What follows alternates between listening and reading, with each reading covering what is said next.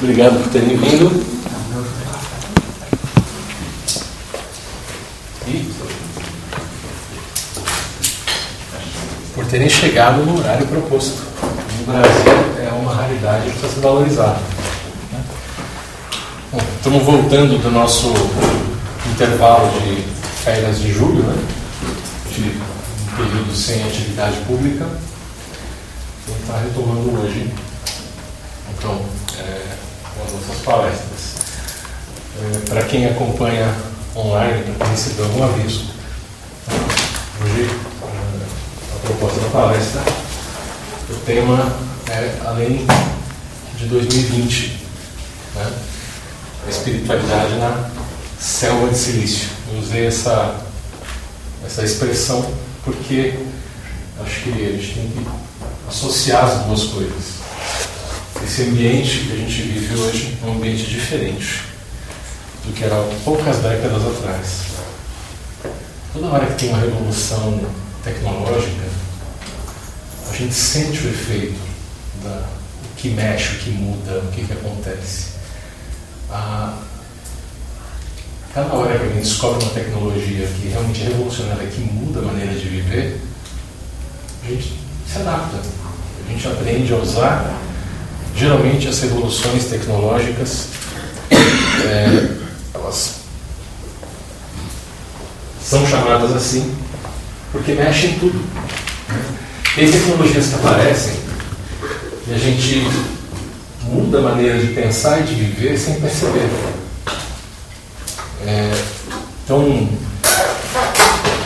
quando no momento do passado a tecnologia das ferrovias é, associada com a existência de relógios mais precisos, relógios mecânicos bem feitos, mudou a vida de muita gente mundo afora. Uma coisa que a gente não costuma pensar. A gente usa relógio para olhar as horas o tempo todo. Mas antes dos relógios serem essa coisa onipresente, essa coisa mais precisa, as pessoas guiavam seu horário só pela posição do Sol no céu. Isso muda ao longo do ano. A duração do dia e da noite vão mudando ao longo do ano. Então os hábitos, eles eram baseados na posição do Sol, na quantidade de luz disponível, na estação, no clima. A gente começou a mudar os hábitos muito antes da tecnologia aparecer. Uma técnica, quando a gente aprendeu a usar fogo, a gente já começou a desafiar o limite da noite. Mas muito mais recentemente, foi essa mudança radical de colocar é, uma referência, né? E é engraçado, a ferrovia, antes do telégrafo, a ferrovia chegou nas, nas cidades e os trens tinham horário. E eles tinham então um relógio, a estação de trem tinha o relógio mais preciso da cidade. Para poder marcar o horário de chegada, de saída, para poder você saber sobre seu embarque. Isso mudou a rotina das pessoas. As pessoas pararam de almoçar a hora que o sol estava no meio e começaram a almoçar a hora que o relógio marcava meio-dia. E é diferente isso, muda um pouco o jeito, ou a hora que fosse marcado o almoço. Você fala, olha, eu tenho, antes você tinha, eu tinha que fazer tanta coisa antes de almoçar e tanta coisa depois. A hora que dava sede, você tomava água. A hora que você tinha vontade de tomar um café, você ia tomar um café. A hora que tinha oportunidade no banheiro, ou estava apertado, você ia no banheiro. As coisas passaram a ter horários certos, passou a ter rotina com medição de tempo. E o relógio só passou a ser efetivo quando você começou a ter, então, importância para o horário. A hora que chegava a notícia na cidade, a hora que o trem vinha, com os malotes de notícia e correio, com os jornais. Porque até então não tinha nada preciso, não tinha nada de volume. Né? Você ter uma, é, uma carroça, você ter pessoas a cavalo, tem um monte de variáveis que você consegue diminuir, ignorar quando você trabalha com ferrovia. E aí os relógios vão ficando mais precisos para ter a contrapartida do controle do tempo. E aí o relógio preciso, que era usado no trem, que era um relógio de navegação, originalmente ele, foi, ele tinha sido pensado para usar em navio, para você poder controlar o tempo. Porque quando você está se deslocando na água, você consegue medir algumas coisas, mas a base de tudo é o tempo. Você precisa de um relógio muito bom para você navegar na água. Porque você precisa saber quanto tempo você está andando em uma direção. Você só consegue com a bússola, você saber a direção, para saber a distância, você tem que medir a velocidade. Aí os caras a velocidade pegando uma cordinha com nós, num certo intervalo pré-definido, e quantos nós passavam no intervalo de tempo. Você precisa de um relógio preciso para isso também. Isso daria até, dava até para fazer com ampulheta, que era o primeiro método de medir os nós. Por isso que a velocidade náutica até hoje é medida em nós. Você jogar um, uma uma corda com uma tábua na ponta que freia e você medindo quantos nós você está se deslocando na superfície da água. Só que você não sabe a velocidade da água que você está. A, a, água pode estar em movimento. Num rio, por exemplo, você pode estar no contra-corrente, você não sabe quantos nós da margem aquela água está indo, ou a favor da corrente, quantos nós da margem aquela água está indo. Então tem um monte de detalhes que você media velocidade, tempo, posição, tudo meio no olhômetro. Ferrovia não. Ferrovia muito mais controlado. Tanto que relógio preciso do navio, na ferrovia funcionou muito bem. E a gente foi acostumando com essas mudanças. E aí ninguém hoje questiona. É engraçado. A gente usa a expressão meio-dia na metade do dia. Mas a gente não pensa nisso. A gente pensa meio-dia uma posição no relógio. Ou a geração atual, a garotada que está crescendo agora, tem um monte que não sabe usar relógio ponteiro. Um monte. Só sabe usar relógio digital, ele tem noção de número. Tal número corresponde à hora de fazer tal coisa. Então é muito interessante quando você mostra um relógio ponteiro para um garoto né, de 10 anos, ele não sabe as horas. Não sabe. Olhar isso aqui não sabe o que, que ah, é um relógio. Que horas são? Ah, sei lá, olha o celular. O relógio que não tem número é um inferno, então. Esses que têm já não sabem olhar. Se não tiver número, é decoração. Né? É um prato com risquinho. É sério, a garotada não, tá, não precisa aprender, porque eles já crescem olhando hora digital. Tudo com horário mostrando em números. Então essa, essa abstração, porque gente, olhar relógio de ponteiro é uma abstração matemática. Você está ensinando proporção. Você está ensinando frações. Quando ensina alguém a olhar as horas do relógio ponteiro, ela está aprendendo matemática. E esse raciocínio, como não vem na infância, se a garotada está crescendo, eles, eles têm dificuldade de operar com proporções. É interessante que o único contato de algumas pessoas, antigamente, era no relógio com a matemática aprender a olhar as horas, olhar a proporção de hora, dividir o tempo. Aqui no Brasil a gente não tem o hábito, por exemplo, de usar os pontos cardeais que são os orientados. É, na, em alguns países da Europa, nos Estados Unidos, é muito comum você tá aqui, a pessoa ela se localiza norte, sul, leste, oeste, para onde que eu estou, para onde que eu vou. Então ela está agora, ela olha para o céu ou ela ela tem mais ou menos noção. Quem é mais observador percebeu que os carros atualmente estão vindo com indicação de direção no painel, alguns. Né? Tem uma bússola eletrônica vinculada ao sistema que mostra a coordenada no painel, para a direção que você está indo. O GPS tem, seu telefone pode ter uma bússola, mas as pessoas não ficam olhando isso. Né? Fala. Se você usa o Waze ou o Google Maps, coloca o roteiro, o trajeto vai falar siga na direção leste para a rua tal. Hã? É onde que é o leste? Pois é. Um problema, né? Porque aqui a nossa cultura não bate com a cultura de quem fez o software. Aqui você, não, você aprende isso na escola e esquece. Isso não é aplicado, não é uma coisa que as pessoas têm noção. Né? E é uma coisa complicada. Né? A gente é, é cultural. Então nós temos uma, uma peculiaridade com o uso de tecnologia e com uso de técnicas e tecnologias que leva a gente para uma direção é, de amor e ódio. Isso geral, ser humano em geral. Porque a gente gosta do conforto, mas não gosta das dificuldades. Então, se oferece uma maneira de medir o tempo é, que é mais fácil aprender direto com o número, né? a pessoa olha ali ela não aprende a proporção de olhar um relógio. A pessoa está acostumada a aprender os caminhos de uma maneira mais pontual, usando, olha, não, você vai até a vai para lá, vai para cá, vira a direita, vira a esquerda. Aqui no Brasil, aliás, direita e esquerda já é complicado. Já é complicado. As pessoas apontam. O que é uma coisa muito gutural. Né? Você vai para lá, aí você vira para lá, aí você vira assim, aí você faz uma cobrinha. Gente, que referência é essa? Né?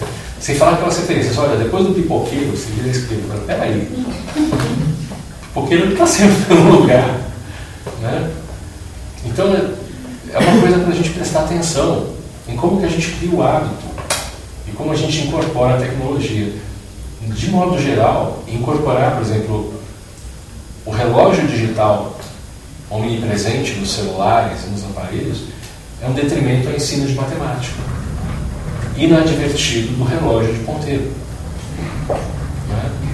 Então é uma coisa para a gente pensar assim, como a gente vai se habituando. Né?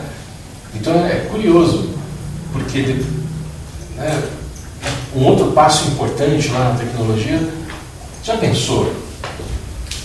A única maneira de você se comunicar com alguém à distância era você mandar carta, mandar recado. Quando apareceu o trem, ficou mais confiável, o sistema de correio parou de depender de alguém pegar uma carroça ou um cavalo e levar uma mala cheia de papel colocar essa mala dentro do trem e isso tem horário para chegar, as pessoas passaram a contar com isso, a correspondência ficou boa. Aí, de repente, aproveitando a estrutura das linhas férreas, os caras acompanhando a linha férrea começaram a passar fios de telégrafo. Telégrafo é uma coisa punk, gente, porque você conseguia passar informação isso é uma coisa super recente, na metade do século XIX para frente. É, começou a mandar informação imediata. O começo era caríssimo. Só tinha fios em alguns lugares, mas aí os caras começaram a ver vantagem. Quem tinha informação primeiro tinha vantagem primeiro. Então começaram as primeiras estruturas de rede de informação com o telégrafo. E isso foi, com o tempo, evoluindo. Foi a, a é, precursor que depois viria a ser rede telefônica e que hoje para a gente é rede de dados. E a gente está num processo, né? A gente, desde o telégrafo até agora, a gente tem uma estrutura de dependência de rede baseada em fios elétricos. Mas a gente está agora numa, num processo de ampliação. Nós estamos divergindo uma parte para sem fio, para redes de dados de menor densidade, e uma parte com fibra ótica, para redes de dados com maior densidade. Todos esses dados eles estão sendo gerenciados por dispositivos eletrônicos. Quando a gente fala de telégrafo, a gente não pensa que é eletrônica, porque o processo é eletromecânico. Você dava curto-circuito numa linha, você fazia, você fechava um circuito, acendia uma luz e dava um toque de som do outro lado. Só uma uma cigarrinha que é, era um oscilador mecânico, né? um negócio que batia uma lingueta de metal numa eletroímã, era uma coisa bem básica. E o curioso é que a, a comunicação de voz aproveitou a estrutura diretamente, o telefone, aqueles primeiros telefones, que a gente chama de analógicos, usavam exatamente a mesma estrutura do telégrafo. E você conseguia mandar voz. E era um sistema mecânico quase. Mas era uma que a gente chama de transdução.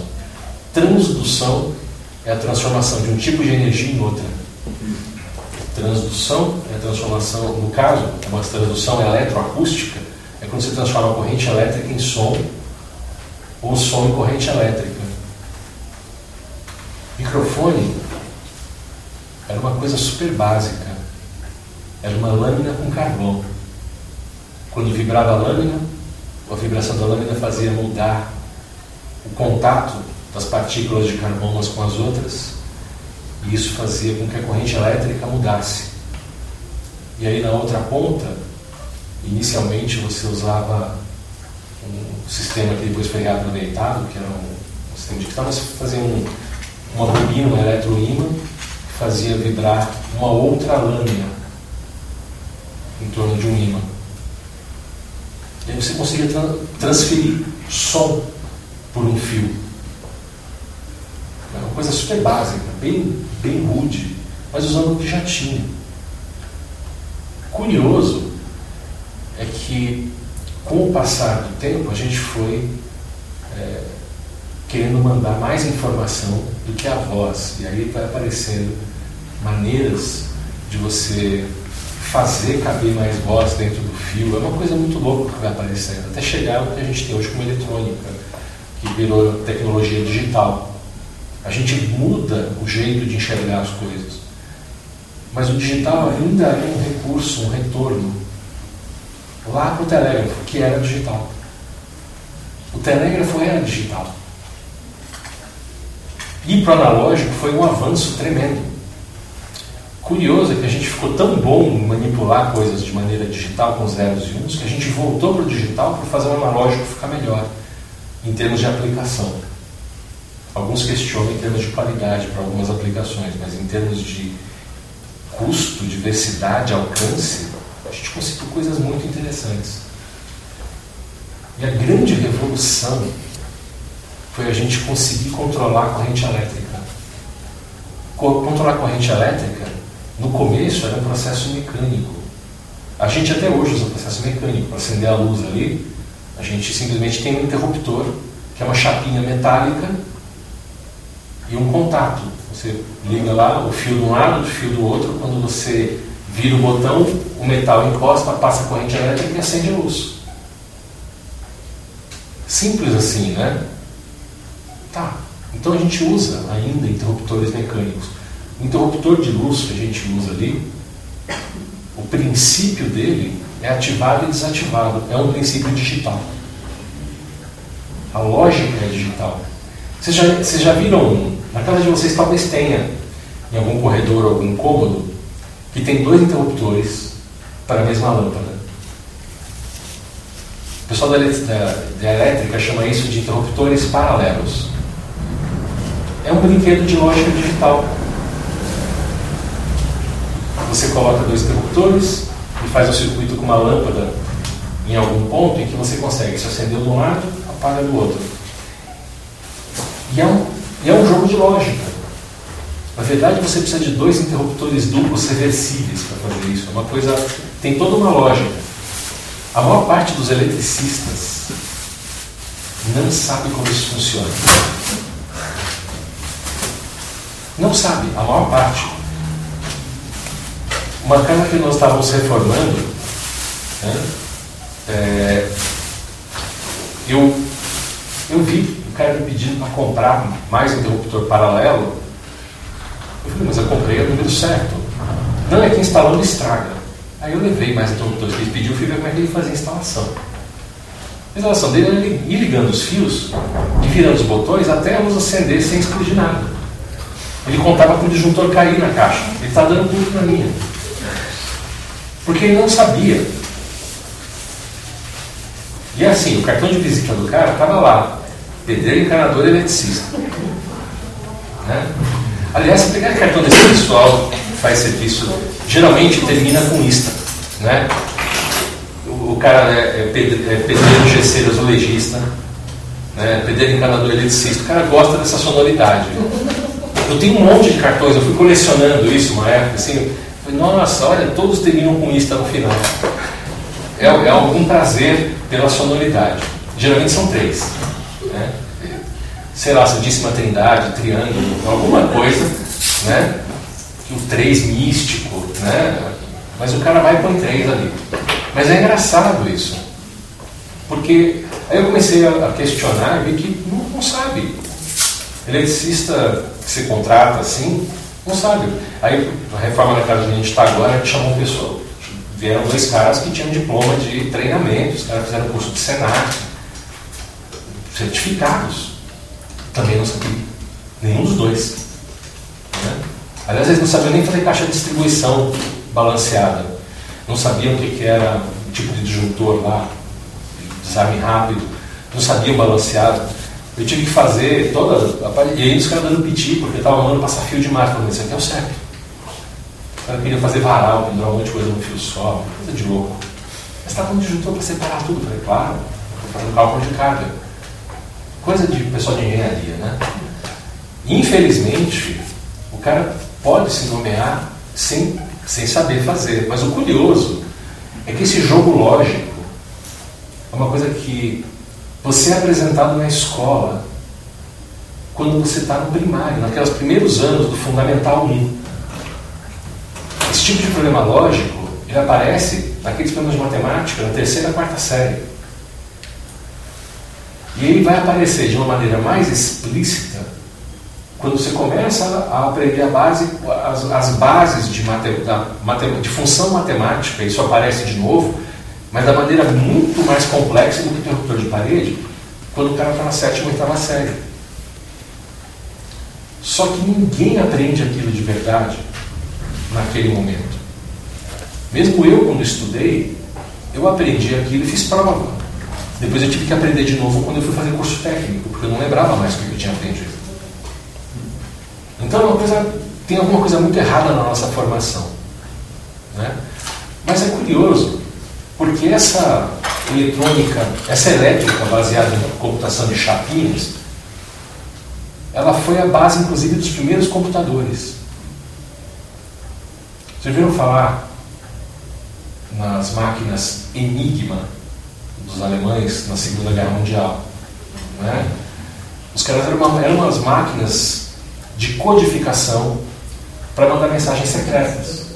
Era uma máquina de escrever que você mudava umas coisas de posição e você conseguia é, escrever uma coisa e sair outra no papel. Só que quem sabia a configuração que você tinha feito dos plugs embaixo conseguia ler aquilo numa outra máquina. Né? E isso é muito significativo aqui, porque essas máquinas elas não tinham eletrônica como a gente reconhece hoje como eletrônica. Elas tinham contatos elétricos e, no máximo, relés eletromagnéticos. Então era uma coisa que a gente chama de eletromecânica. E quem conseguiu decodificar isso foi a equipe do Turing, do Alan Turing, que muita gente conhece por causa do filme, jogo de imitação, né? Jogo da imitação. Quem não viu, vale a pena ver. Tá? E muito legal o que ele fez ali. Ele fez um computador também eletromecânico. Eram chaves, relés. Relé é uma coisa que você põe corrente elétrica num lado e ele deixa passar corrente entre dois fios. Quando você para de alimentar, ele para de passar corrente. Então você consegue fazer um controle lógico ou um controle físico da corrente elétrica um controle lógico de trânsito de dados. E aí, fazendo jogadas com esses relés, os caras conseguiram fazer portas lógicas, coisas que faziam comparações. Ah, se você tem sinal aqui e aqui, você tem um sinal lá. Quando você tem um sinal só de um lado, você não tem, ou quando você tem só de um lado, você pode ter. Dependendo da situação, você podia fazer comparações. Seguindo um trabalho de um cara chamado Bull, a gente criou uma lógica chamada Booleana. Isso é básico. Isso é básico. Curioso é que, como eu estou olhando para esse panorama geral, eu tenho que pensar, poxa, mas teve alguma coisa que mudou, porque a gente não tem né, condição hoje de ter a complexidade de tecnologia que a gente tem é, se fosse tudo eletromagnético. A gente começou a tentar fazer as coisas sem movimento mecânico. Os caras começaram a voar, usar chaves eletroquímicas. E as chaves eletroquímicas começaram como bloqueadores. Eram feitas com uma mistura de elementos químicos num tipo de gel interagindo com um tipo de metal.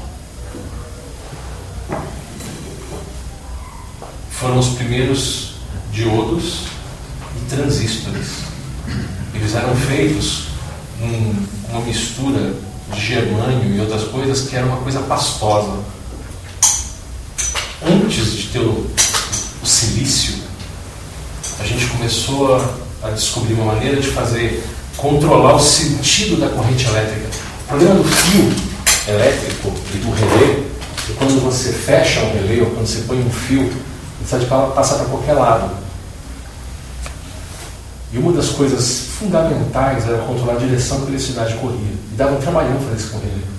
E os caras conseguiram fazer o que a gente chama de semicondutor, que conduz só para um lado.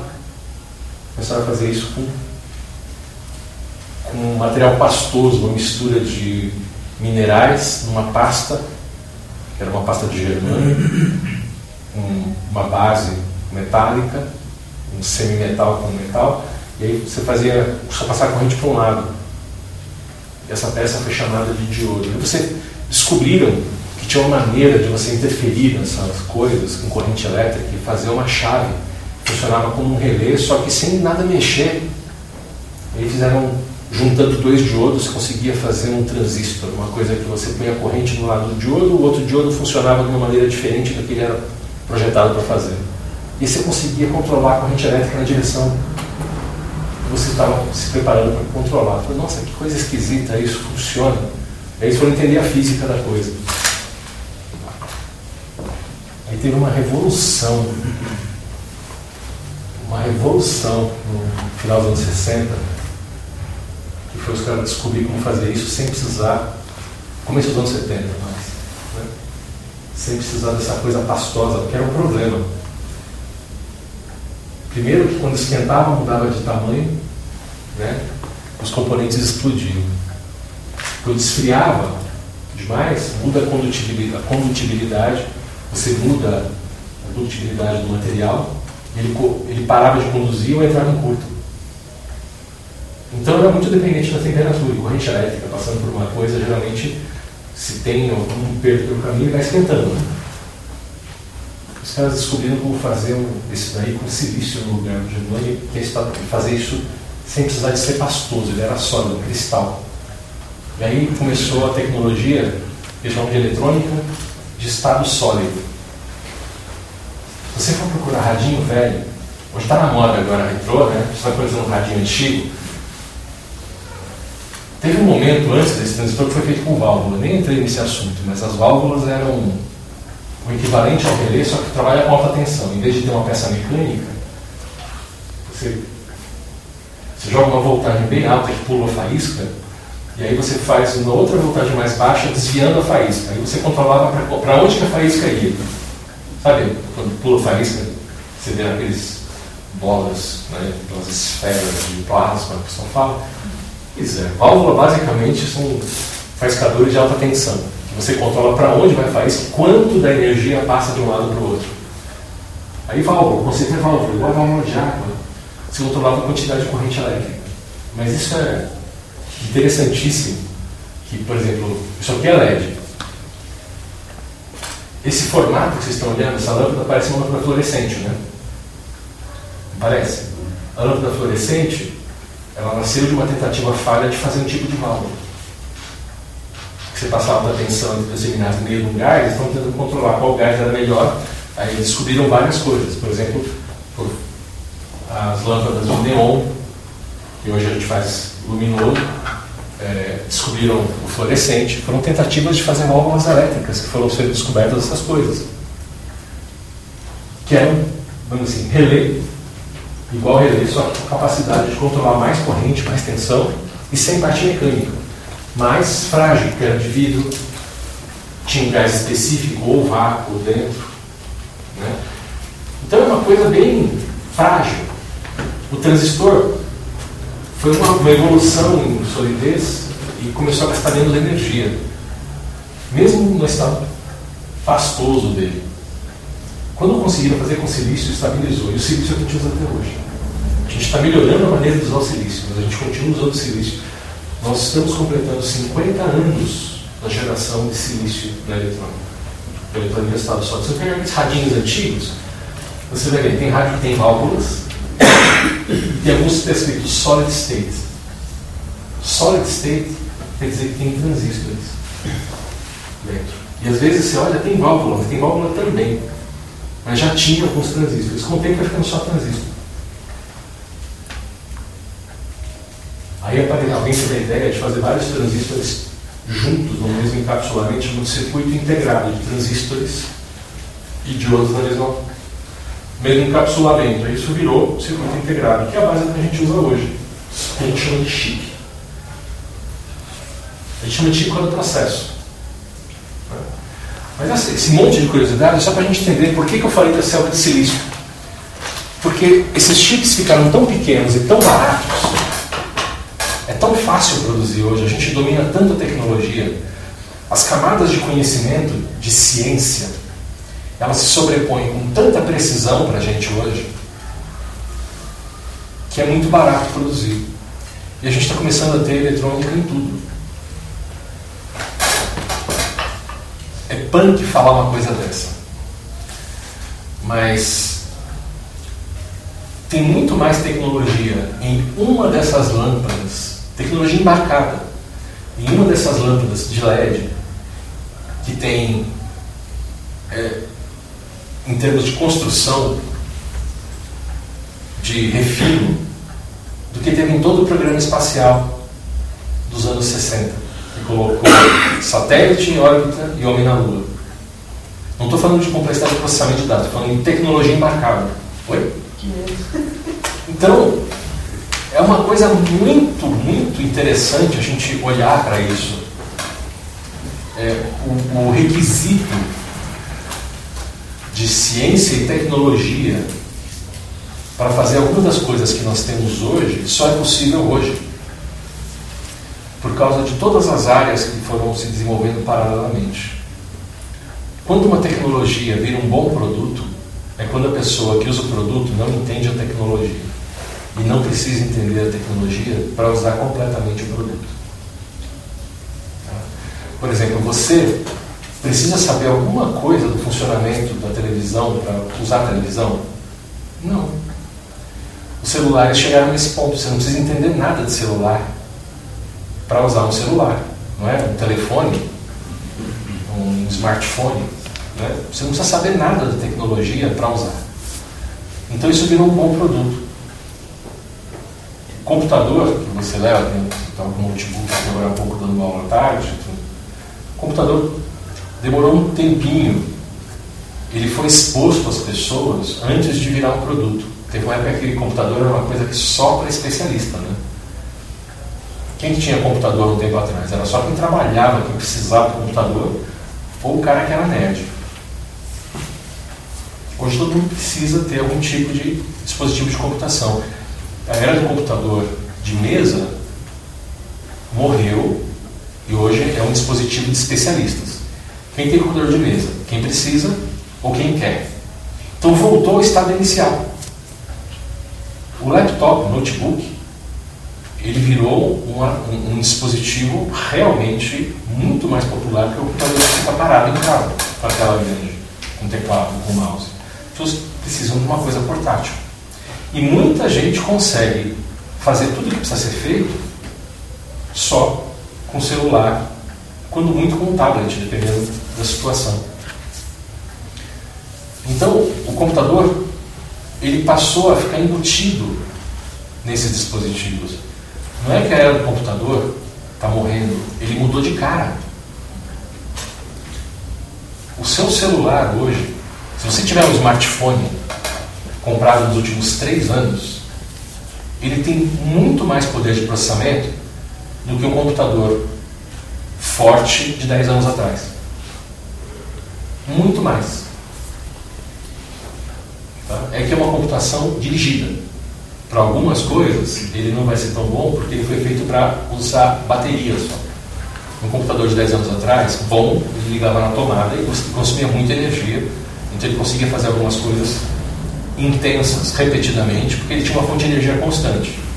Né? Tudo bem que ele está detonando o planeta no processo, essa energia está vindo de algum tipo de conversão e isso está sendo de alguma maneira é, transmitido, transformado.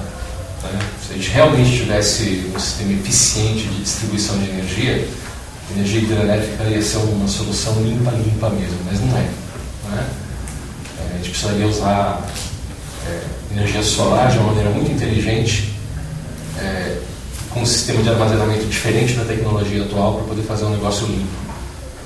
Então ainda é a maneira mais inteligente ainda é acumular mecanicamente a água em algum lugar para converter em energia na represa. E isso afeta toda a biosfera em volta da represa. Quando você faz e varia o nível. Isso precisaria também que a gente tivesse um respeito maior às condições climáticas do planeta, uma coisa que a gente já mostrou que ainda está muito interessado. Né? É, o que é triste. Mas toda essa tecnologia que a gente está carregando com a gente hoje, a gente leva celular, leva as coisas, isso é, é um negócio impressionante. É um negócio impressionante. É muito poder de processamento. E por que, que ficou popular? Porque vocês querem um computador no bolso? Não. Porque houve um vínculo com aquela tecnologia que começou com o telégrafo. Não estou falando do relógio. Estou falando da possibilidade de transferir dados. Porque os dados viram informação e informação, quando ela ocorre com uma troca em tempo real, ela possibilita nós nos contatarmos uns aos outros e nós termos a informação que nós queremos. Quando a gente pensa que a internet nasceu como um sistema de segurança, como um sistema de garantia de, informa de informação fluir num, caso de cataclismo nuclear, é meio chato. A base da internet era para ser a, a garantia de governança em caso de um ataque russo nos Estados Unidos. A internet nasceu lá para isso. E foi sendo transformado, foi sendo adaptado. Hoje é um produto. Hoje você paga para ter acesso a uma rede mundial de dados. E tudo o que a gente usa para acessar essa rede é um computador baseado em silício.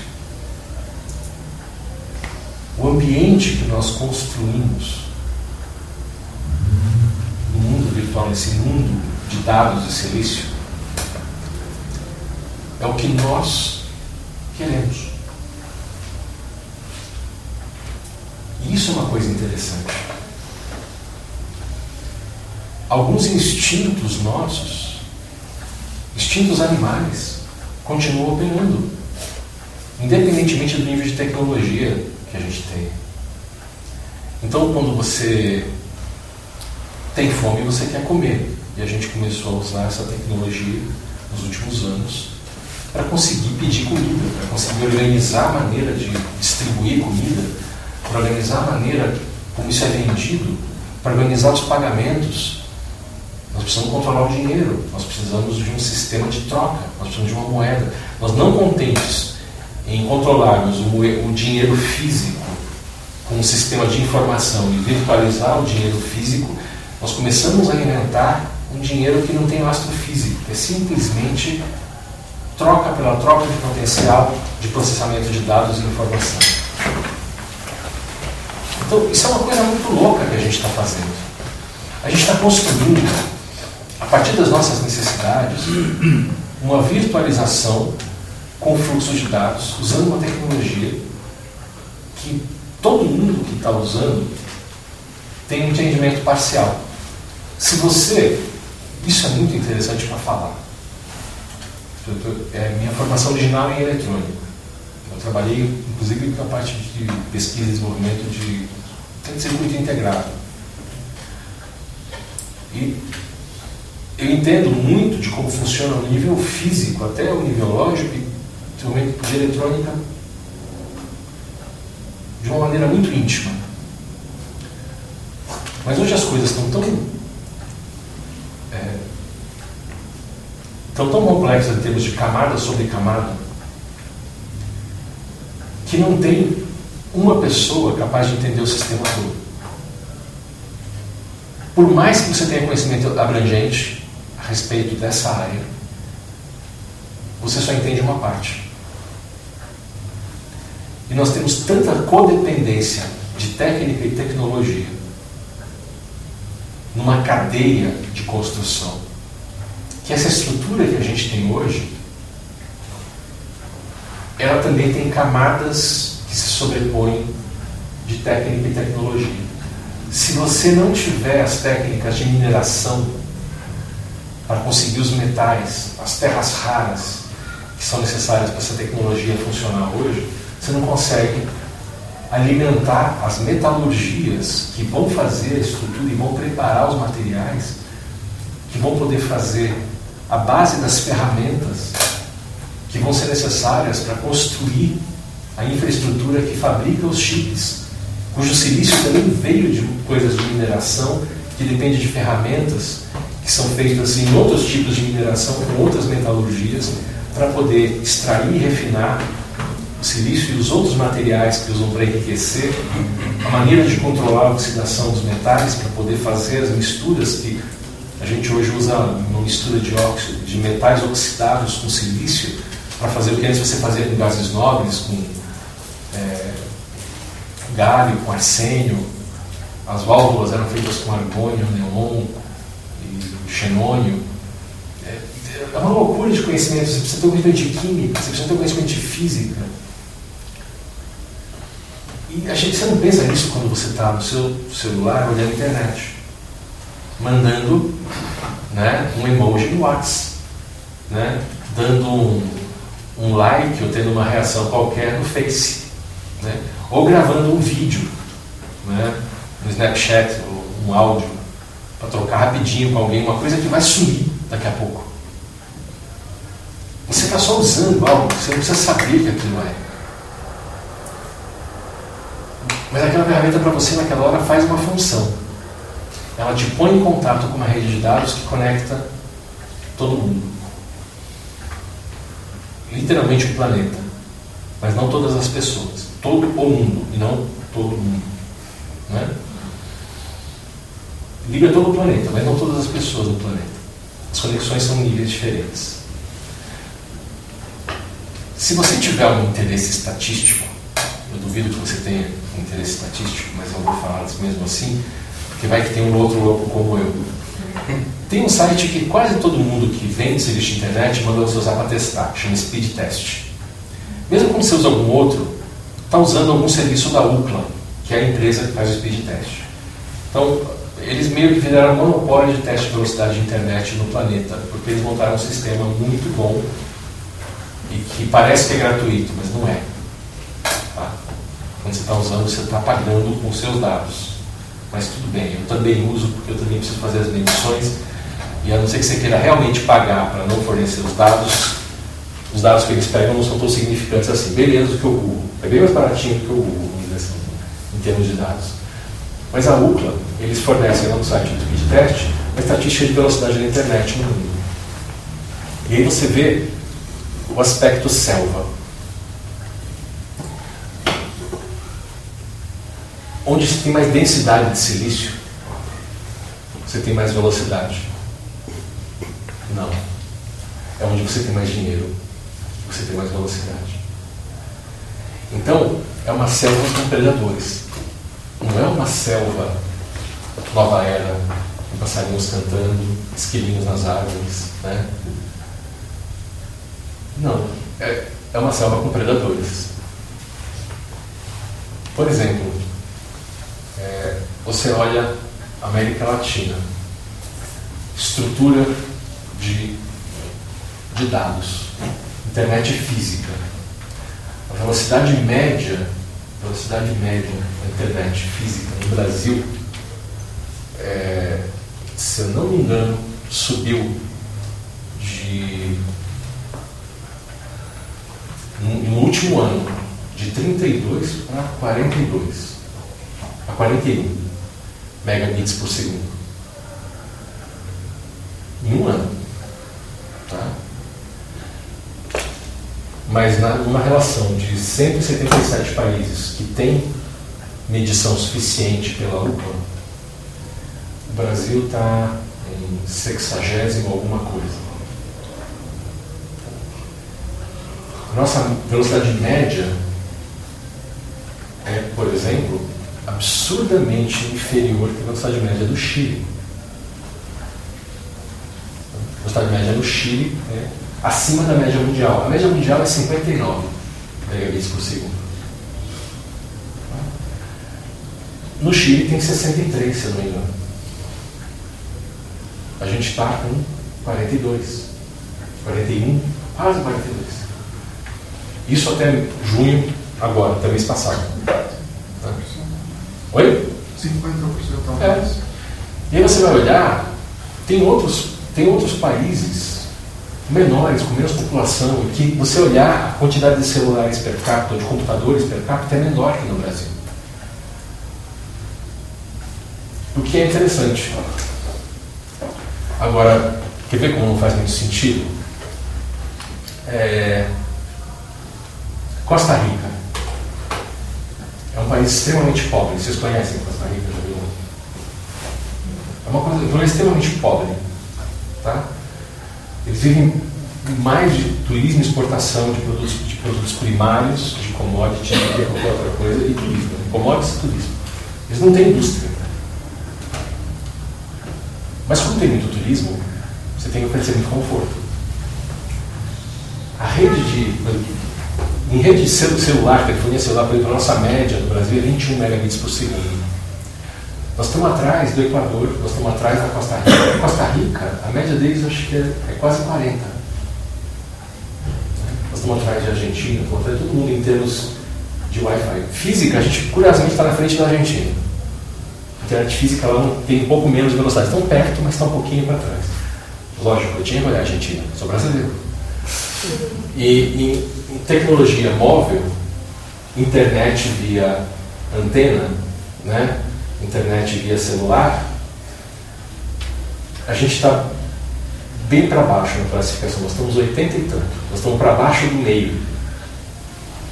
Para baixo do meio. Nós não só estamos tanto abaixo da média mundial, como para baixo do meio. Aí você vai olhar aquela coisa, não? Sabe qual que é o lugar do mundo com a internet mais rápida física? Singapura. A média deles, a média de Singapura é mais de 300 megabits por segundo.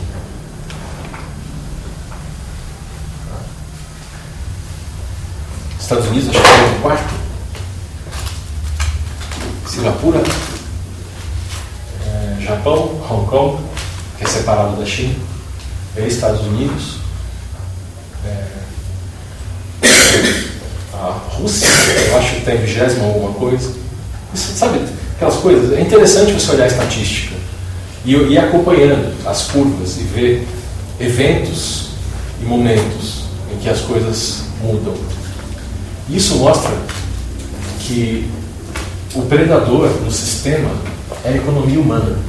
Somos nós. É o nosso sistema econômico. Nós determinamos o tipo de investimento em cada área. E a estrutura de dados, ela, ela anda junto com o dinheiro, e não com a demanda.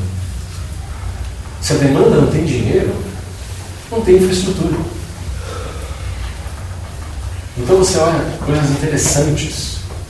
É, por exemplo, você tem, se você pegar o gráfico por regiões grandes, você vai ter internet super rápida em algumas regiões de alguns países e nada em outros. Aqui no Brasil tem esse tipo de situação.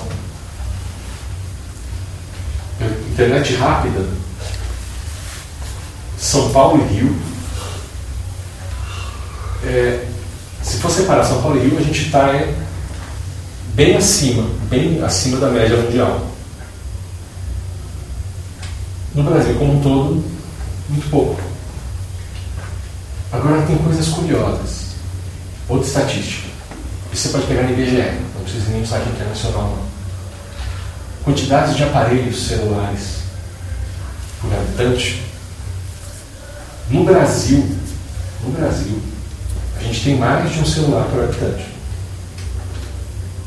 Isso já faz um tempo, vocês sabem já isso, né? Já ouviram falar. Né? É, nem todo mundo tem acesso à internet. É uma... Então, isso é uma coisa curiosa. É, acesso à internet. É, se você olhar o mapeamento de onde tem hoje no Brasil, você tem praticamente todo lugar. Você não tem, em alguns lugares, tem população silvícola. mas você também não tem muitos dados a respeito de quantos aparelhos poderia ter ali. Hoje, onde tem sinal de celular, tem internet. Então, se tem antena de celular, tem internet. E, pra você ter uma ideia, é mercado. Os caras valem, valem investir, eles estão implantando antena. É curioso pensar isso, mas você tem algumas antenas mais modernas na selva amazônica do que aqui na Zona Leste, São Paulo. Tá? Foram instaladas antenas já prontas para o 5G numa região da selva amazônica. Por quê? Porque índio comprou iPhone. Eles têm programa de subsídio internacional, eles estão recebendo aparelhos de alta tecnologia para educação. E vinculado a isso, eles começaram a ter acesso a um sistema de distribuição de dados sério, por balão. Tem uma rede de balões em cima da Amazônia distribuindo internet, enquanto os caras não põem embaixo a estrutura de antena. Vocês viram falar nisso? Pois é, também não sabia. Isso é um, um colega lá da, da PUC que está pesquisando esse projeto. Ele é descendente nativos, ele é indígena. Então, interessante, estava mostrando lá, ele participa de um desses projetos, ele se formou num desses projetos. Veio para fazer faculdade em São Paulo e agora fazendo. Está fazendo doutorado agora também. É, a gente, a gente entrou junto né, quando mestrado, então acompanhei o projeto dele, que também é com tecnologia também. Muito interessante você saber algumas coisas. Então eu comecei a pesquisar, olhar algumas coisas sobre educação. Ah, tem instrumentos que sabe, a gente está vivendo agora, um momento agora, um momento de transformação de maneira de perceber o mundo por causa da tecnologia. Hoje já está diferente.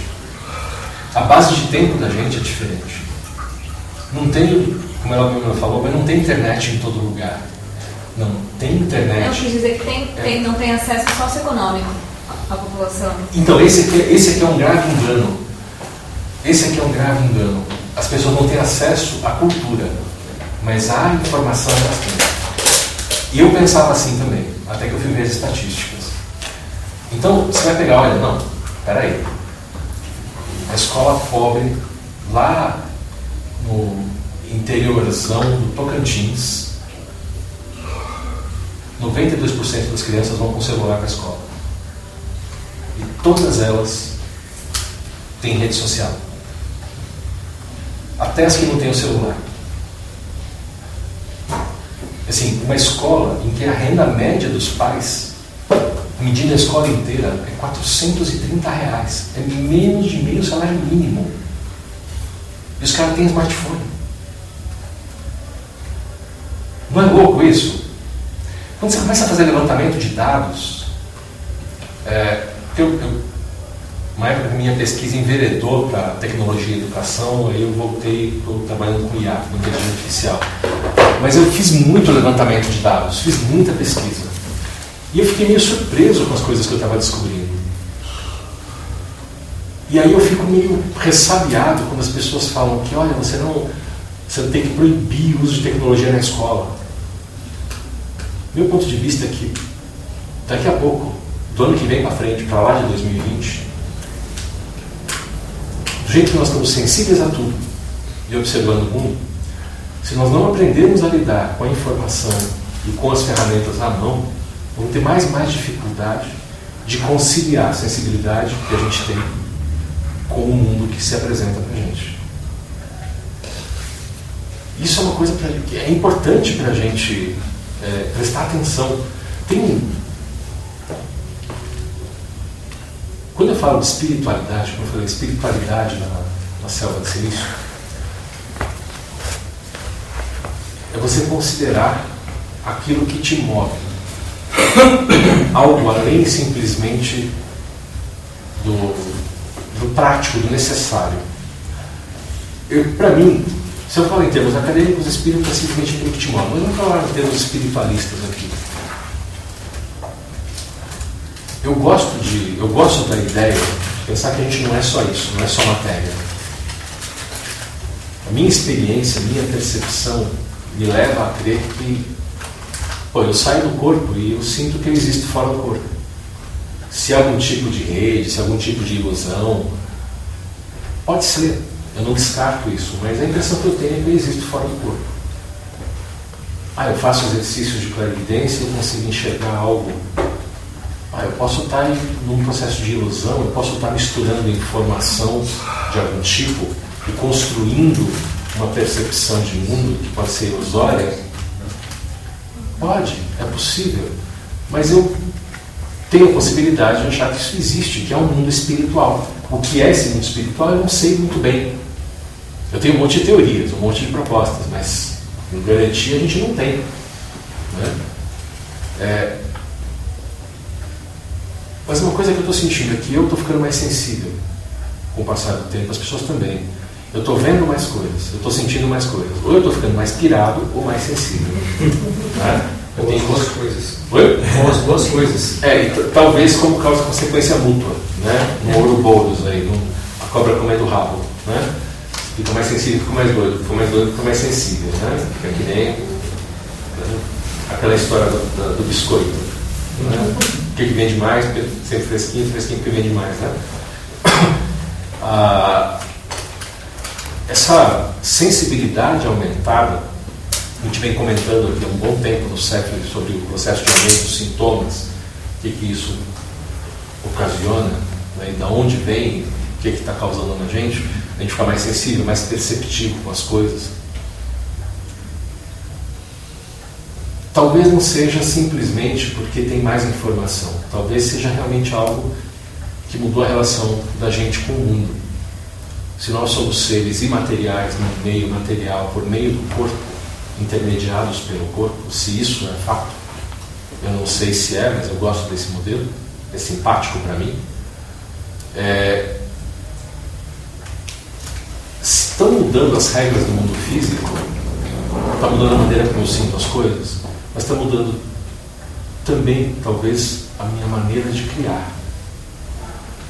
Se o que me impulsiona não é simplesmente um conjunto neurológico, mas um tipo de software externo que nós chamamos de espírito, que roda no sistema, talvez eu esteja mudando o sistema e mudando a maneira, a eficiência com que o meu software roda, a maneira como eu, eu espiritualmente atuo no corpo. Se eu, sou, se eu estou sendo capaz de atuar no corpo de uma maneira diferente, se eu estou conseguindo ter mais alcance, vamos dizer assim, no funcionamento do corpo, meu sistema sensor vai me dar mais informação. Então eu estou sendo mais sensível, porque eu tenho mais informação sensorial. Eu também sou capaz, de, talvez, de processar a informação mais depressa, mas se eu tenho mais informação sensorial, eu também tenho mais ruído para filtrar. Eu também tenho mais coisas que não me interessam, que agora estão chegando a me estimular. E às vezes é difícil a gente saber o que interessa e o que não interessa. Por isso quando a gente se sente ameaçado, quando a gente está estressado. Né? Quando você não sabe o que está acontecendo no ambiente, qualquer movimento é ameaçador. Não é? Qualquer som desconhecido, qualquer movimento desconhecido é ameaçador. Qualquer mudança. Então, se você está mais sensível a um monte de coisas que você não costumava sentir, você tende a ficar mais estressado.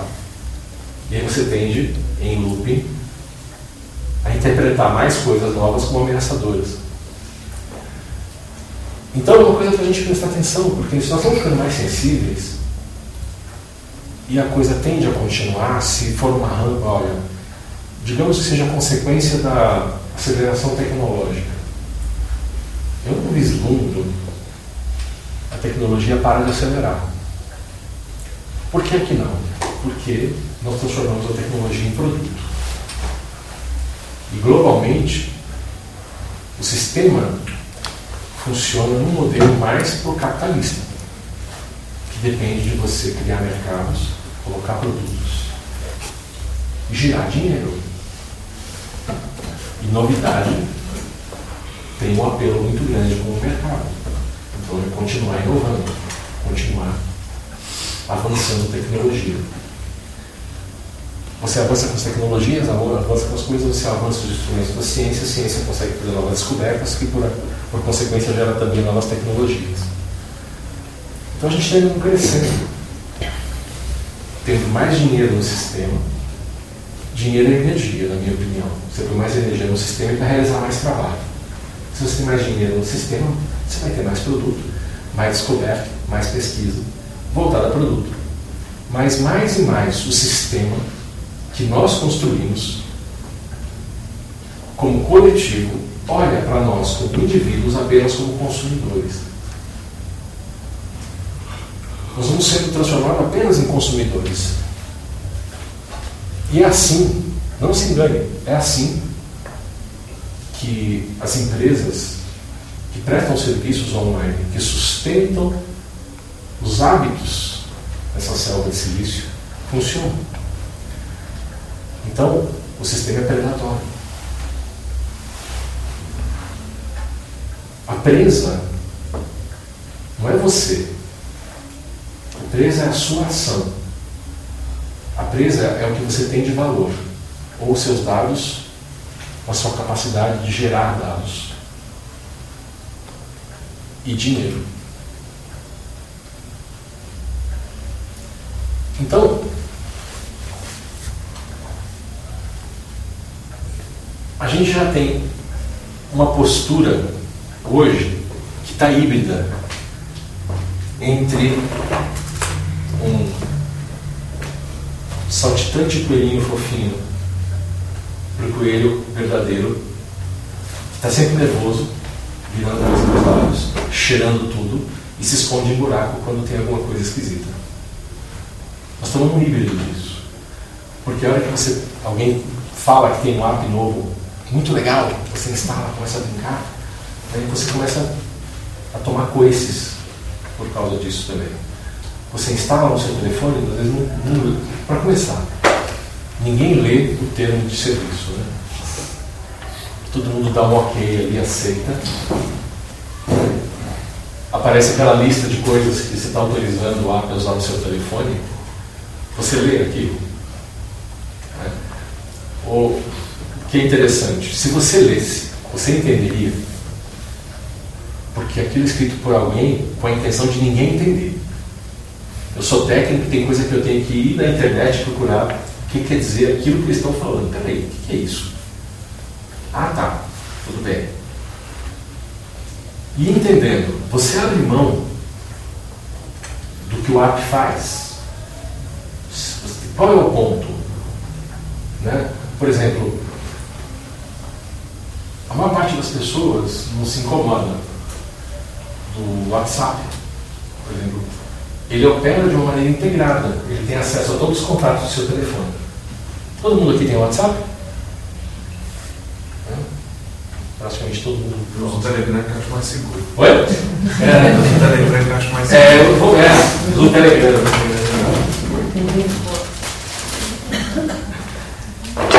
Então, isso é muito interessante. Eu uso também. Né? E eu li lá o que, que ele pede autorização e fazia sentido tudo que ele estava pedindo para eu querer fazer? Não. Algumas coisas para mim fizeram sentido. Por exemplo, por que, que o WhatsApp precisa da localização precisa do meu aparelho? Qual a necessidade de acessar o GPS e poder triangular as antenas que estão à minha volta? Não sei, mas quando a polícia. Eu sei porque meu amigo trabalha com nisso. Quando a polícia vai fazer investigação, eles já partem. As últimas já foram todas para quadrilha, tudo interligado pelo WhatsApp. E aí, tendo a localização, facilita muito. Todos esses aplicativos Instagram, WhatsApp, são usados nas investigações. A Lava Jato faz tudo assim. É, eu estou colocando. Por que essa empresa precisa dos dados? Esses dados eles estão no seu telefone. O WhatsApp não precisa ter esse acesso. Isso está na memória do seu telefone. Seu telefone ele já está armazenando. Ele está armazenando onde você foi, por onde você passou, por causa da operadora e do sistema de segurança da própria operadora. Você dá para triangular as antenas da operadora, pegar você onde está, numa questão de mais ou menos, em São Paulo, 3 metros. No interior, o GPS é muito mais preciso. O GPS do telefone, teoricamente, ele não deveria dar uma precisão menor do que 3 peças, são 90 centímetros. Mais preciso que isso é nível militar. Mas circunvenções e outras, umas e outras, no fim todo mundo consegue ter uma precisão de GPS do celular na ordem de menos de um pé, 25 centímetros, são 10 polegadas. O GPS militar dá uma precisão menor que 10 centímetros. Dizem que hoje a, o sistema GPS 3 tem três redes de GPS funcionando, a gente só consegue ter acesso a duas, uma delas de maneira direta, a segunda de, por uns serviços pagos e a terceira só os militares norte-americanos que estão usando. Uma codificação diferente.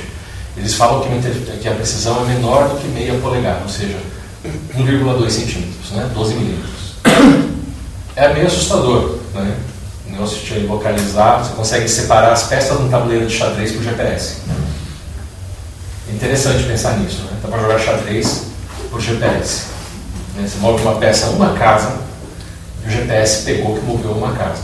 O GPS que eu uso no carro não consigo saber quando eu mudo de pista. Às vezes eu mudo de avenida, ele ainda não viu. Eu já, gente, eu já mudei de avenida. Aí a gente faz um teletransporte, né? você pula aqui, recalculando. Que aliás tiraram essa frase, finalmente, do GPS. Ela parou de falar recalculando. Né? Ninguém mais aguentava isso. Virou piada, eles tiraram. Mas por que, é que o WhatsApp é empresa? Por que, que o Google precisa dessa decisão? Por que, que enquanto eu navego, eles pedem autorização para algumas coisas? Por exemplo, é, você está navegando no, no, no, Chrome. Se você não, não tem nenhum. Se o Chrome está puro, peladão, simplesmente do jeito que ele vem, ele sabe até a posição do seu corpo. Ele usa os sensores do telefone para deduzir movimento mecânico. Ele sabe o que você está fazendo. Você está com o telefone no bolso, por exemplo, você para quem ele identifica se o telefone está na bolsa ou no bolso. Tem padrões. Isso é inteligência artificial, essa é a área de pesquisa.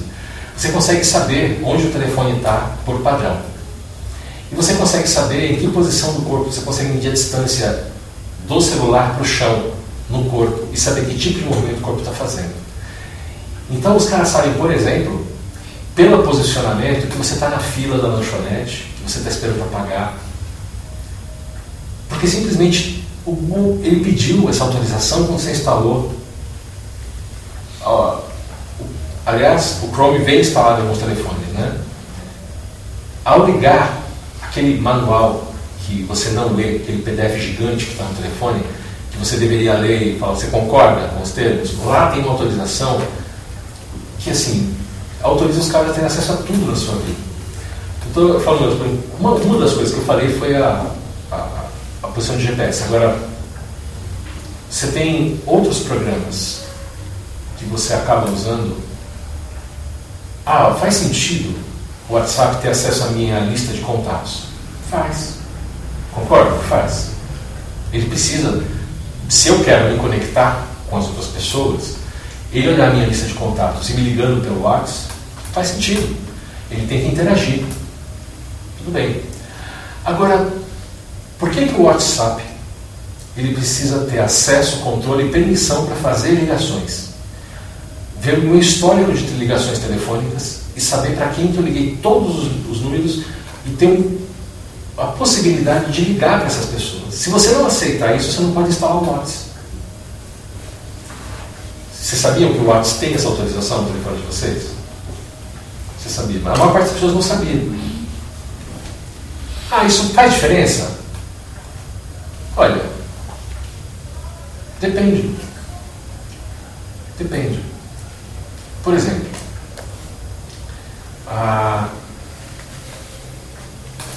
você vai frequentemente em algum ponto de comércio próximo da sua casa que você conhece pessoas que você acha legal.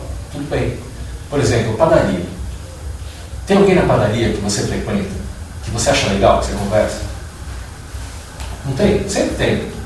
Alguém que você bate um papo. Ah, alguém que atende.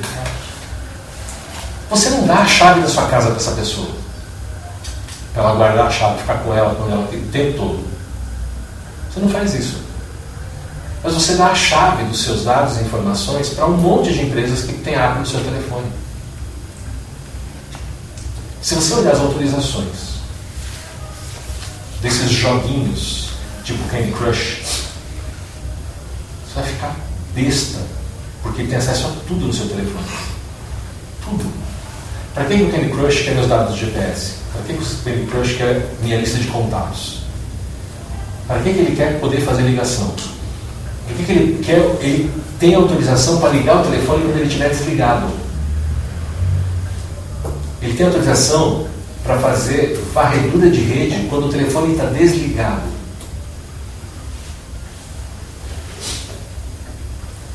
Um exemplo, e hoje os outros joguinhos que entram na moda, praticamente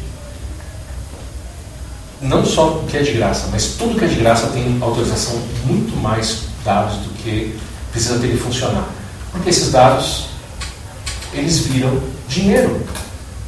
Você está pagando pelo que é de graça com informação. Seus hábitos estão sendo levantados a partir do que você faz para dirigir produtos para você. E aí, como ela mencionou aqui, das investigações procurando hackers, essas empresas não são perfeitas, não estão prontas. Tem vazamento de dados, como a gente já viu no Art, já viu no Face, já viu na Amazon, a gente já viu outras empresas vazarem dados. Sai um monte de gente tomando prejuízo.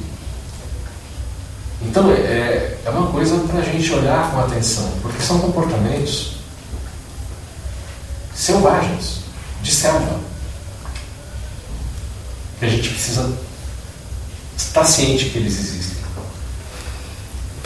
Então essas empresas, quando fazem um aplicativo, elas começam como pequenos predadores que vão ganhando força. Ah, mas é muito estressante pensar dessa maneira. Talvez. Talvez seja estressante. Mas não pensar está fazendo um monte de gente perder dinheiro. Perder noite de sono e perder saúde. Passando estresse. Então, às vezes, um pouco de noção preemptiva, um pouco saber antes tomar as decisões com um pouco mais de aclaramento vai ser uma coisa mais necessária daqui para frente. O que está acontecendo agora? É, a garotada que nunca se importou muito com quem instalava no telefone, só queria brincar, foi crescendo. Hoje estão entrando no mercado de trabalho e são aqueles que estão aconselhando os outros a tomar cuidado.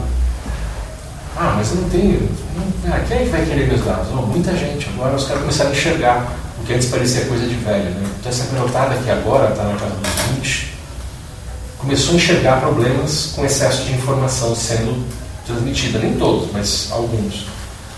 E ainda tem o pessoal com, com, com aquele pensamento que eu falo do coelhinho fofinho, né? porque indo ingenuamente aceitando tudo, né? instalando simplesmente sem pensar que naquele aparelho, que ela acabou de instalar um negocinho, ah, isso aqui é só um joguinho ah, que me falaram para instalar, ah, veio um link aqui para mim de um amigo meu, vou instalar um joguinho para ver o que, que é. Às vezes é um dispositivo que você faz banco. Que vocês vão pagar a conta. Que você põe a sua senha do banco. Que você movimenta dinheiro. É um negócio que você tem as suas contas de rede social que você usa para trabalhar. Tem seus contatos comerciais. Né? Dependendo do teu tipo de emprego, do teu tipo de atividade, isso pode ser, o aparelho, do telefone pode ser a ferramenta de trabalho que você tem para viver. Então essa consciência está começando a brotar depois dos problemas, né? Como é que vai ser daqui para frente? Mais integração de dados. Sim. A necessidade de mais consciência no uso desses dados. Mas se você está mais sensível também espiritualmente, está acontecendo é uma, uma coisa interessante que aliás esse é um, dos assuntos do curso que a gente vai ter em agosto, lá, no meio de agosto. É que nós estamos integrados. Nós estamos integrados com os equipamentos fisicamente. O fato da gente andar com o telefone e usar o telefone como uma extensão de memória, como uma extensão de ação, nos coloca na categoria já de ciborgues, ou no mínimo quase ciborgues. Porque a nossa atuação cotidiana é aumentada por dispositivos tecnológicos. a gente nunca usou um o tempo todo. A gente usava um carro como uma ferramenta para ir de um lugar para o outro. A não ser que você seja motorista de táxi. Aí você tem uma profissão que você usa uma ferramenta o tempo todo, você tem uma profissão que tem uma característica cibernética. Está usando uma máquina para trabalhar, para operar o tempo todo. Mas você não é um ciborgue, porque você, como indivíduo, não faz todas as operações por dependência de máquina. Os smartphones, com a integração da rede, começaram a colocar algumas pessoas na categoria de ciborgue. Porque você usa o smartphone para te acordar, para te dar a síntese das notícias pela manhã. Ele te acompanha enquanto você se alimenta. Muitas vezes você controla a sua dieta com o aplicativo. Né? Ele chama o seu meio de transporte, te indica o caminho e você se comunica muitas vezes durante o trabalho o dia inteiro com aplicativos e com o dispositivo e você fica em contato também com as outras pessoas. Você prefere mandar e trocar texto do que falar com elas. Então a mediação entre as pessoas está sendo texto e emoji. E nós estamos voltando para o iconográfico. Né? É um, é, um revival. Estamos voltando a fazer né, hieroglifos. Né? E nós temos até um consórcio normalizador desses hieroglifos, né, o consórcio dos emotes. Acabaram de fazer um upgrade dos emotes, um monte de emote no meu telefone. Me procuraram lá, ah, sumiu um e apareceu um monte. Aí fui ver notícia, não, realmente mudou. Aí fiquei falando, isso aqui é oficial ou hackeado? Uhum. Né? Sempre tem que ter. Qualquer mudança, primeiro vamos pesquisar antes de usar. Né? Vou saber o que eu estou atuando. Como é que é um layer? Né? Porque pode ser um vírus criando um layer por cima que te estimula a aplicar. Isso é uma coisa que eu já tinha, tinha que ficar criando defesa contra isso quando os caras estão fazendo aquelas janelinhas, que o X para fechar a janelinha, na verdade, é o OK para instalar o Provírus, né? Vamos ler transparência mudando o botão do aceito de lugar. Muita gente fez isso para né, enrolar os outros. É uma pena.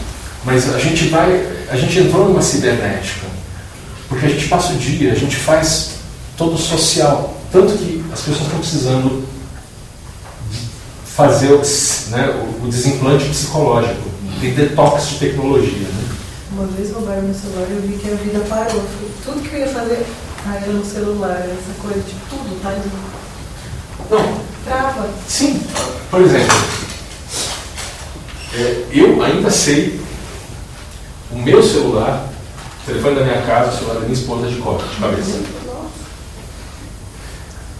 É, quando começou a saúde de celular, eu sabia o telefone todo mundo de cabeça. Eu não sei mais.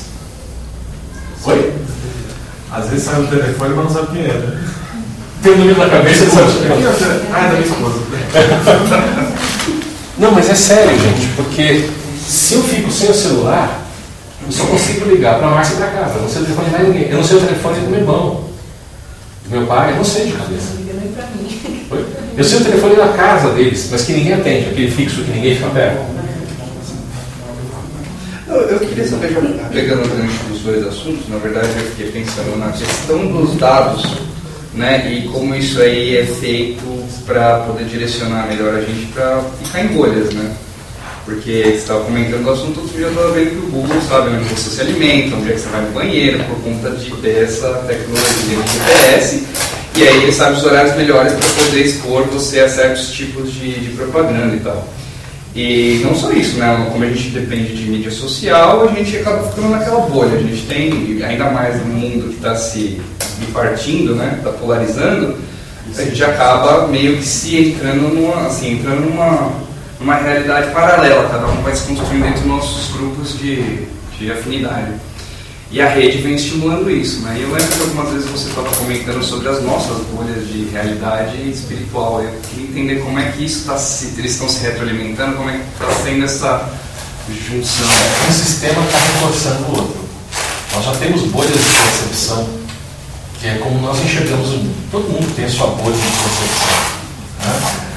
É, quando você coloca rede social nisso, os seus hábitos, as pessoas com quem você se comunica e a possibilidade de você buscar pessoas com gosto semelhante ao seu, vão filtrando com quem você se relaciona. Então você vai criando esse tipo de bolha. Isso tá, fortalece a nossa percepção de bolha. E isso fortalece. Isso é uma condensação de umbral. Bem. Porque agora a gente está no físico conseguindo fazer essas bolhas, mas. Porque tá mais difícil a gente romper, porque quando a gente. É, é muito louco que outro dia eu estava pegando uma rede social de outra pessoa, eu falei, nossa, as coisas não aparecem para mim. Você toma um choque de realidade, mas está mais difícil a gente tomar por iniciativa do meio isso, isso é, choque de realidade. Isso é interessante.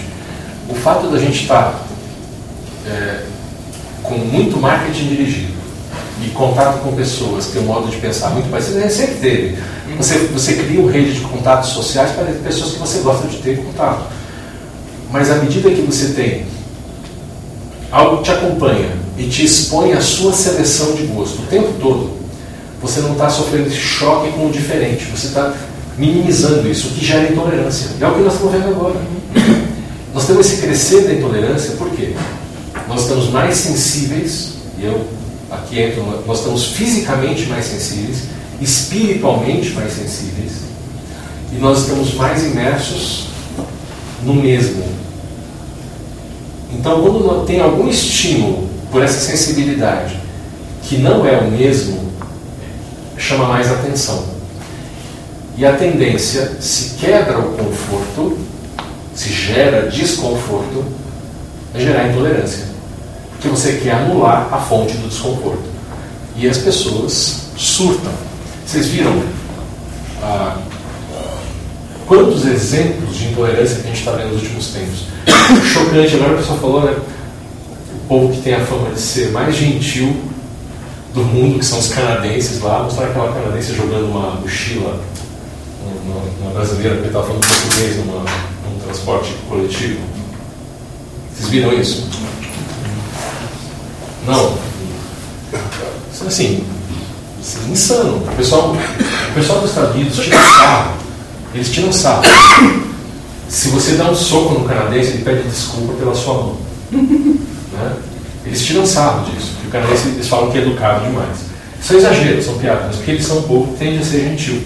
A cultura deles é uma cultura é, que levou eles a ficar desse jeito. Eles têm essa tendência de comportamento. Então o pessoal não ficou chocado com o nível de intolerância. Por quê? Tinha duas brasileiras falando português num transporte coletivo. E a pessoa ficou irritada e acabou jogando a bolsa em cima de uma delas. Né? Na hora que ele saindo, né? Na verdade, assim. E foi proposital, acho que a câmera de segurança pegou. E o negócio que você vê, a pessoa fez com raiva. Aí quando virou, falou, qual, né, qual que é o seu problema? Você falou, ah, desculpa, assim, deu uma ironia, com sarcasmo. Né? Aí eu falei, isso aí deve ser falso, deve ser falsificação, não é canadense original. Né? deve, ter, deve ser cópia. Né? Deve estar espilando a galantia. e, mas foi assim, é um exemplo de que as pessoas estão surtando por pouca coisa. Porque isso é um tipo de surtada de alguém que não tem uma arma. Se às vezes tem uma arma, um tiro. Né? É, é, é, um tipo de. Se, sabe, se, se é uma pessoa que tem um. É o mesmo tipo de reação de intolerância, de gênero, de cor, de raça. O mesmo tipo de intolerância. Isso aí foi uma intolerância com o estrangeiro, xenofobia. Né? Então são reações que nós somos mais sensíveis e a tecnologia está nos integrando, nos aproximando mas nos aproximando dos similares e nos expondo ao diferente quando, que causa incômodo. Você se aproxima de quem é similar. Então você, você cria uma zona de conforto que parece que é maior. Então, se tem uma pessoa intolerante e ela começa a manifestar intolerância, os mecanismos de inteligência na rede vão agrupar os intolerantes.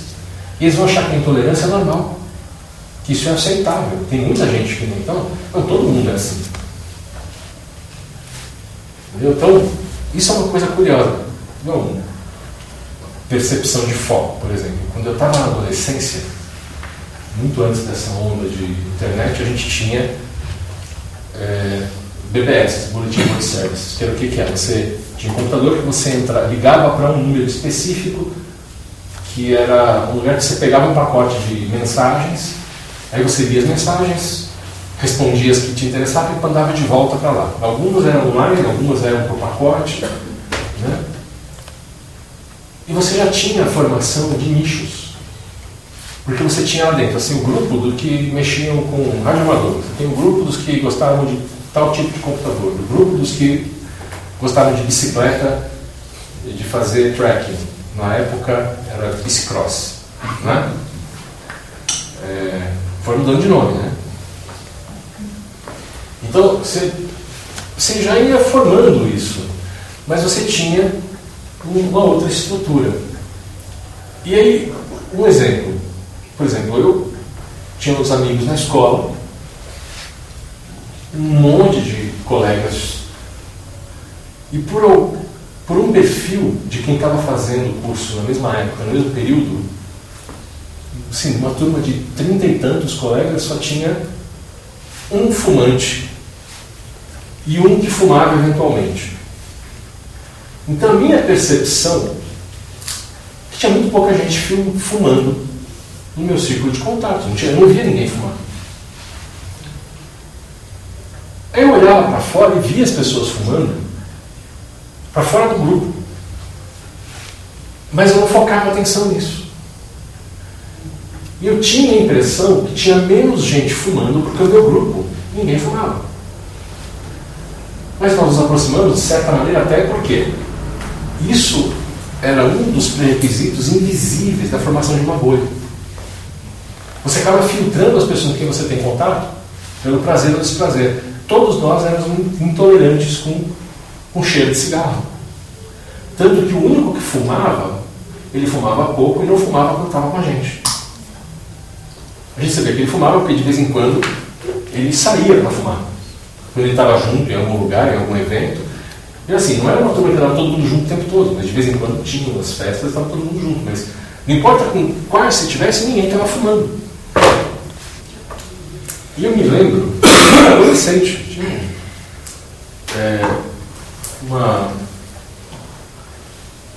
uma prima minha, bem mais velha, ela comentou alguma coisa de que. É, falou, falou uma coisa para meus pais. Tá? Falei, ele já começou a fumar? Porque para ela, que era uma geração anterior à minha, era inevitável você chegar no nível médio e não começar a fumar. Ela era fumante, a irmã dela, da idade dela, mas eu era fumante também. E assim, ela era uns 10 anos mais velha que eu. Então o grupo, a geração dela, todo mundo chegava no nível médio fumando. Da minha geração, não. Onde eu fiz o nível médio? Não. Menos de um terço das pessoas fumavam. E eu só fui perceber isso depois desse dia. Antes eu achava que ninguém fumava. Aí eu comecei porque ela falou isso e falei, nossa, mas. Falei, mas não, ninguém vai tomar fuma. O pessoal toda a minha geração agora é mais saúde. Ele falou, nada, tem um monte, tem muito mais gente fumando hoje do que na minha época. Aí eu comecei a observar que era núcleo. Porque eu fiz, é, eu fiz nível médio na, na época da Escola Técnica Federal de São Paulo, agora está com outro nome. Né? Era ali na, na Ponte Pequena, que hoje também é Armênia, mudou de nome também. Ainda é Armênia? Faz tempo que eu não pego azul. Porque agora eu estou na Zona Leste, só vou no máximo até o centro, até outro ponto, não, não vou tanto para a Zona Norte mais. Mas acho que ainda é Armênia, né? Eu me lembro do nome Armênia, nome azul. E o.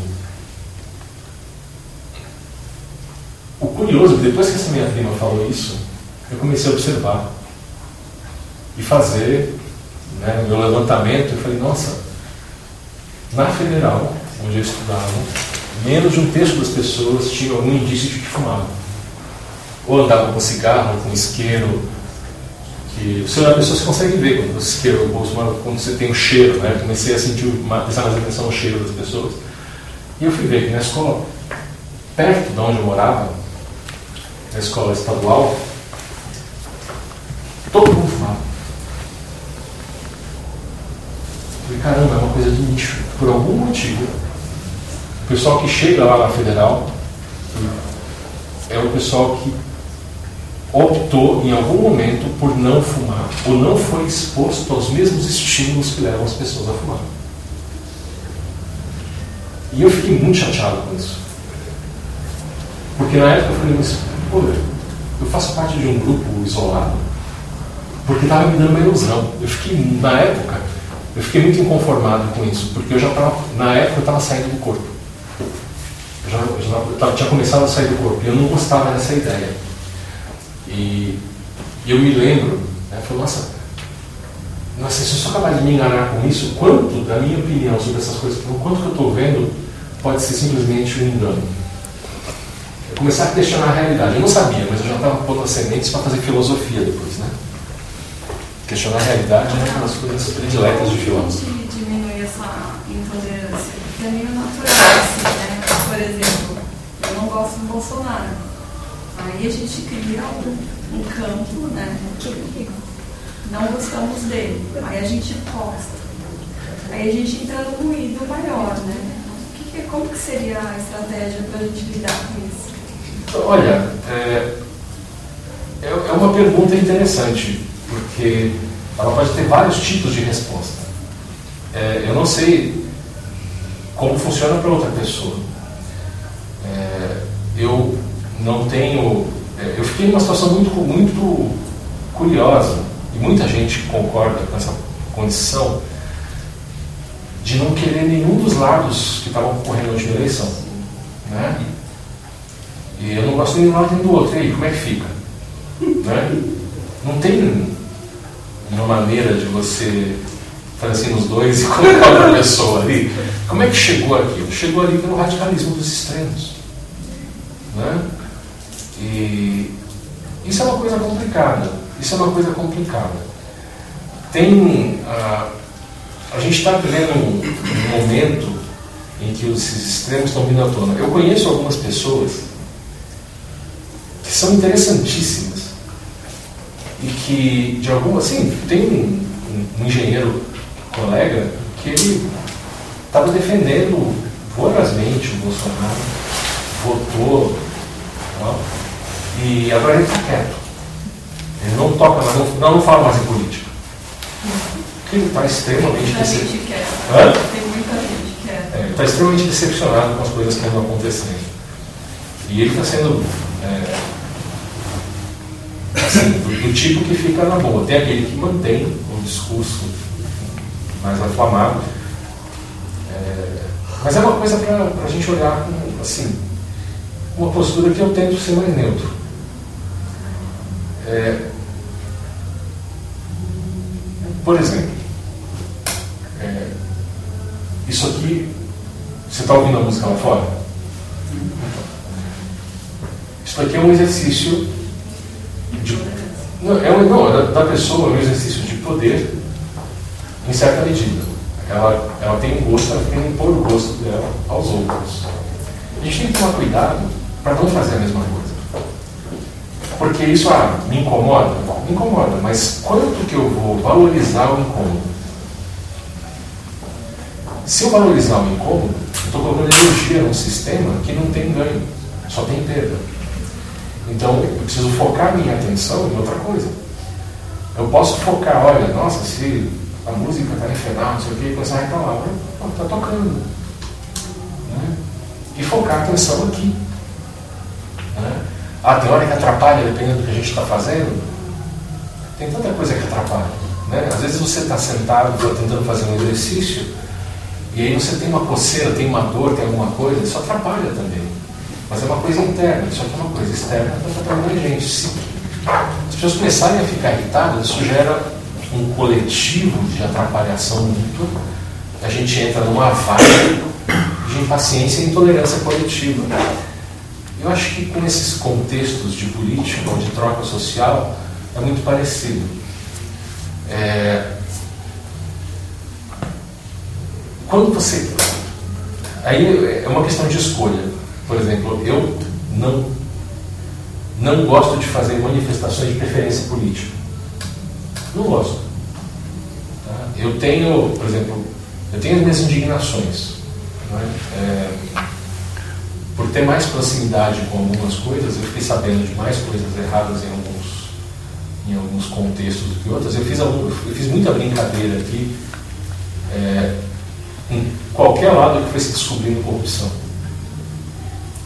Então, é, as pessoas não entendem, mas quando, eu lembro quando estava lá, o Fernando Henrique era presidente, e ele colocou o dono do grupo Objetivo, o NIP, no ministério, eu falei, meu, que absurdo.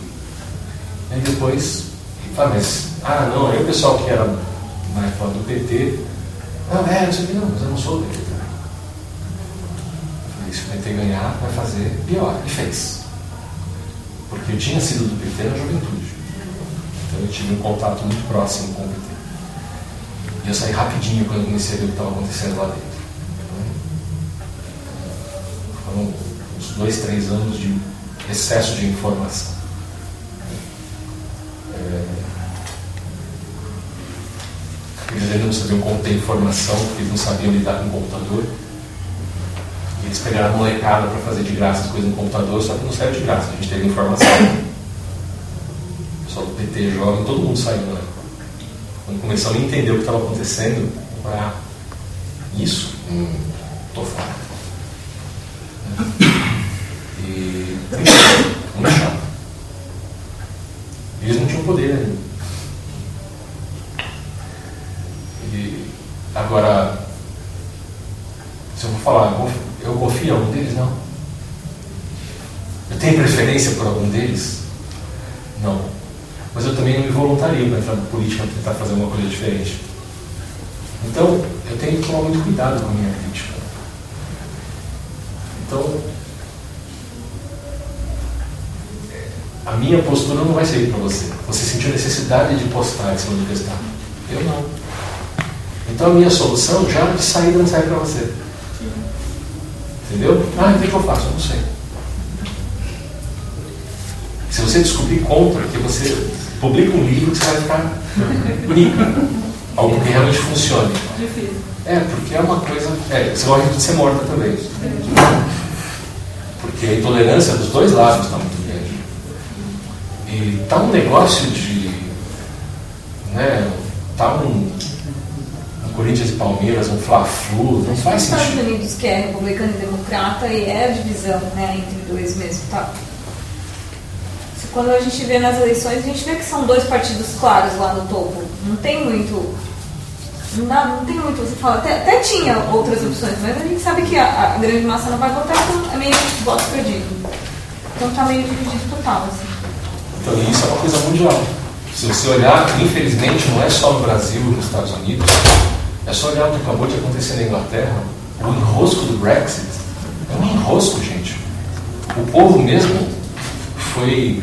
Ninguém foi votar, quem foi? Foi inflamado por uma fake news, que foi uma fake news que inflamou as pessoas que foram votar e as pessoas depois.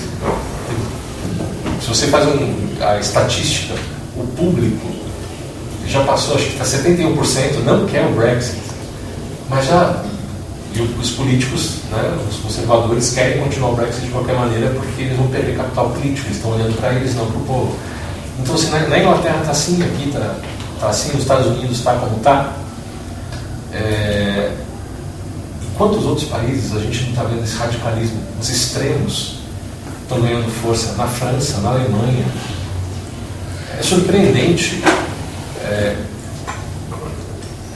esse, esse, esse radical oposto.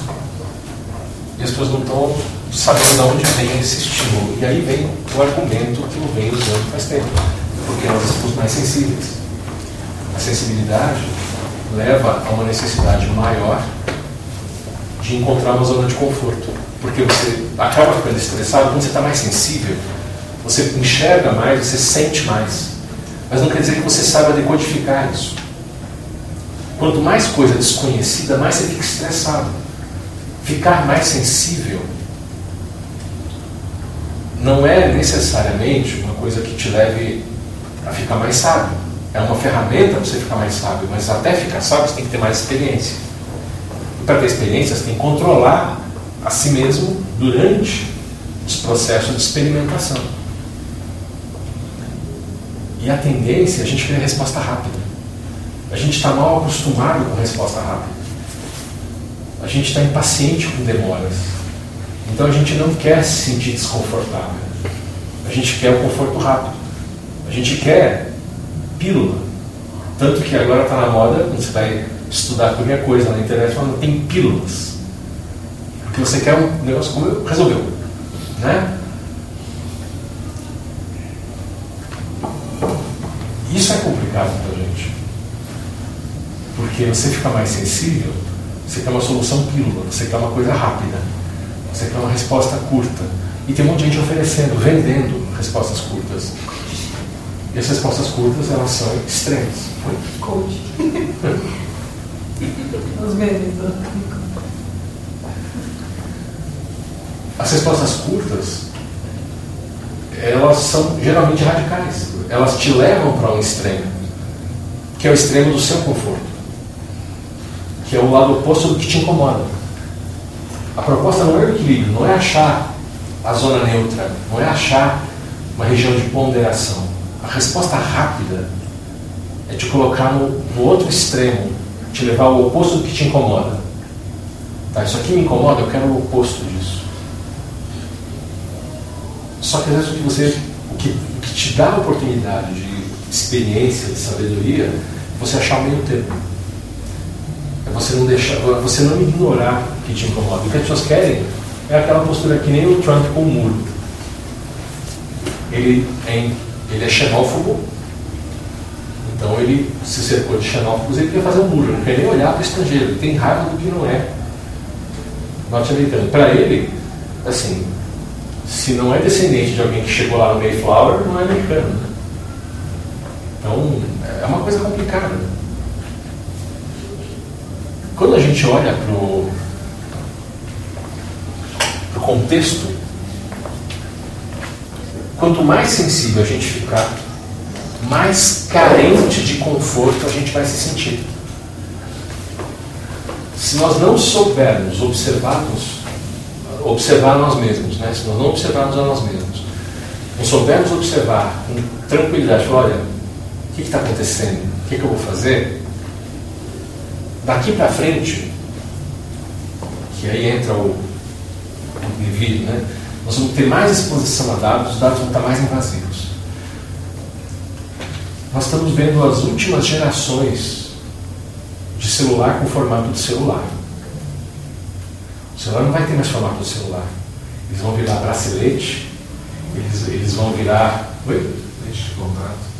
Então, eles vão ser uma integração. Lente de contato hoje já tem óculos, eu não sei se vocês já viram, mas você já tem óculos com, Realidade expandida, né? com, realidade, com realidade aumentada, que projeta aqui na lente um sisteminha de projetor, já projeta aqui, você olha para a pessoa, ele já identifica alguma coisa, já, você está no endereço, o GPS já está integrado no seu óculos. E os caras estão trabalhando já há algum tempo, já tem um protótipo funcional de lente de contato com informação. Então você vai ter informação ali. Nós estamos tendo interfaces cada vez mais delicadas para isso. E você vai ter, ah, não vou precisar, se eu tiver isso, eu não preciso, se eu estou com uma lente dessa, o que, que vem junto com esse óculos, por exemplo, para você controlar? É um, é um anel com joystick. Você põe um anel no dedo e ele tem um joystickzinho aqui do lado. Funciona que nem um mouse. E é bem pequenininho, é delicado, inclusive. O negócio é bonitinho. Ele parece esses anel, anel de Onyx. É bonitinho o negócio, não ficou um negócio grotesco. Ele é um anel bonitinho, você vira ele de lado, controla ele aqui. Ou com a outra mão, né? Você consegue controlar o negócio. Como se fosse um mouse. Clica, dirige para tranquilo. Você consegue controlar o que você vê com os olhos. Dependendo da posição que você olha, ele reconhece, apaga a tela, mostra a tela, muda de tela. E é uma questão de tempo. Nós já estamos trabalhando com sensores que pegam sinais diretamente do sistema nervoso. É uma questão de tempo. Até o sistema de treinamento de biofeedback ficar bom bastante para você comprar um negócio, por exemplo, um óculos, que os sensores na própria haste do óculos vão pegar os seus impulsos nervosos você vai treinar o óculos para te obedecer em 10 minutos e aí ele vai. Você vai pensar e ele vai fazer o que você quer. Sem precisar de implante. Nós já estamos caminhando, já tem que faz isso, só que ele é grande. Tem um negócio, tem. O que está mais eficiente agora é que tem 16 sensores. Ele parece que você está com uma aranha na cabeça, assim, de um lado pro, e um sapinho do outro. É um negócio meio feio. Mas tem 16 sensores espalhados, ele está fazendo constantemente uma espécie de eletroencefalograma em você. Tá? Oi? Tô brincando, o anel já estou quase no caminho. É, já está com. Não, eu, eu nunca pensei que eu ia gostar disso. É um smartwatch. Isso aqui é um híbrido. Ele, ele tem ponteiro. Ele tem ponteiro. Mas. Deixa eu ligar ele. Se ainda tiver bateria, que está se carregando. Imagina você colocar um desses dispositivos que fazem o eletroencefalo e é bem assim. Você autoriza que esse equipamento faça a leitura constante do seu cérebro? Nossa! Porque tem alguns que É. ele consegue inclusive formar imagem. Ele consegue descobrir o que você está olhando através da Ele, ele, ele- nossa, Tá, já tá. tá num nível assim que fala, meu, tá, tá dando medo mesmo, sério. É, não, é porque eu tô vendo, porque a- Black Mirror pra pior. o meu foco, o meu foco é inteligência artificial aplicada em videogame. Então eu estou olhando como que as IAs estão aprendendo com os controladores novos. Tem um monte de controlador neural. Por quê? O que que você percebeu? Quando você põe um óculos de realidade virtual, o maior problema é a interface. Então os caras estão bolando um monte desses óculos com interface neural, com interface medindo o cérebro. Já que, já que negócio é um óculos cheio de elástico, estão enchendo de sensor. E em vez de você ter controle na mão, você controla- vai controlando com o pensamento. E os caras já estão tentando fazer feedback para dar ilusão háptica. O que é ilusão háptica? Háptica é quando o telefone vibrar. É uma resposta háptica, é uma resposta mecânica ao estímulo. Sabe quando você, você passa o dedo na tela, ele vibra, passa no lugar? Isso é um, é um tipo de resposta háptica sincronizada. Os caras estão começando a descobrir como gerar pulso, ter transdutores junto com os sensores que mandam um pulso para uma região do cérebro, dois pulsos juntos, eles batem no lugar e a pessoa tem a sensação física de movimento, de vibração. Os caras já conseguiram, é que eles estão tentando fazer uma coisa com animais. Eles conseguiram ter um monte de reações nos animais, que é o que eles queriam. E agora eles estão esperando a liberação para o teste humano, que eu acredito que já fizeram. Já deve estar tudo controlado. Quando for testar com o humano, vai dar tudo certo de primeira, porque já deve estar testando faz tempo sem ninguém saber, sem, sem publicar. Né? É, mas, olha só, se você autoriza a, a mapear tudo que o seu cérebro está fazendo, ia mandar informação. Gente, é uma coisa assim, falei, meu, é muita confiança no sistema. Né? Cooperação que tem os substitutos, que é antigo com o Bruce Willis, que tinham os corpos que iam pra rua, a pessoa ficava dentro de casa, ninguém mais saía de casa. É. Parece isso, né? Pois é. Pois é, é, a gente já a gente já fez algo parecido com isso no sistema de games, só que a interface não era tão boa, que era o Second Life. Né? É, É,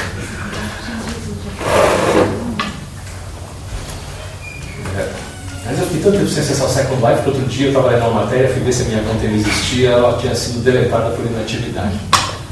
Eu falei, não, você de reativar está muito complicado, deixa ela sem. Eu não, não, não usava mesmo, né? Mas Mas é. você encarnar, você encarna e você tem uma nova. Legal. Mas olha, é uma coisa para a gente olhar, porque nós estamos indo na direção do que era ficção científica há pouco tempo atrás.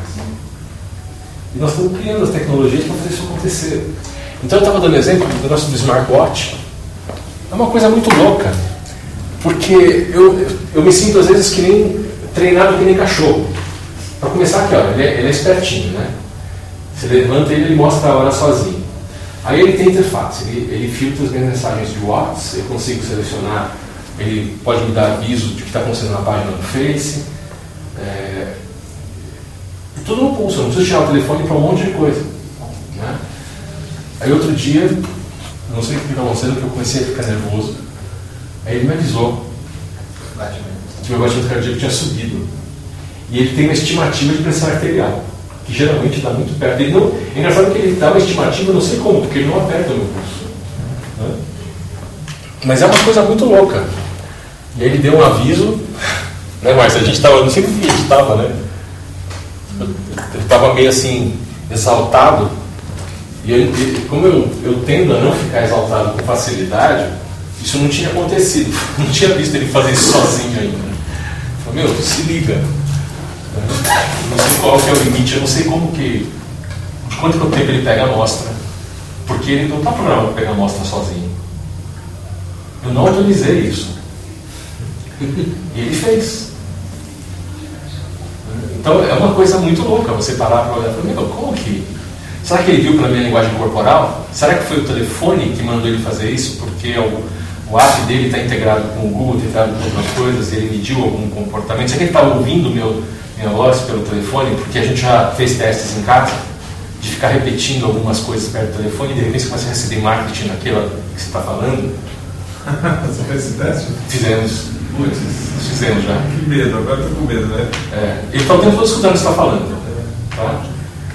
E você viu o Google admitindo? Não, mas a gente só. Não, só, só tem. A gente só filtra com, no- com pessoas 0,2% do que do áudio.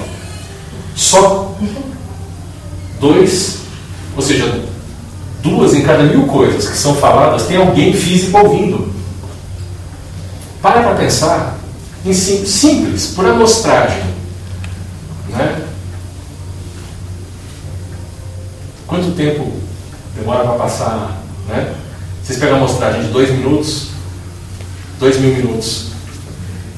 A cada dois mil minutos vocês vão ouvir dois minutos do que você falou. Nada confortável. Nada confortável. Então é uma coisa para começar. Bom, estão gerando emprego, né? Os caras do Google estão gerando emprego. Como que funciona? Eles mandam pacotes de gravação para aqueles data centers gigantes lá na China e na Índia, com aquele mesmo pessoal do telemarketing. Quem está ouvindo e fazendo anotações sobre o que você falou é alguém que fala o seu idioma.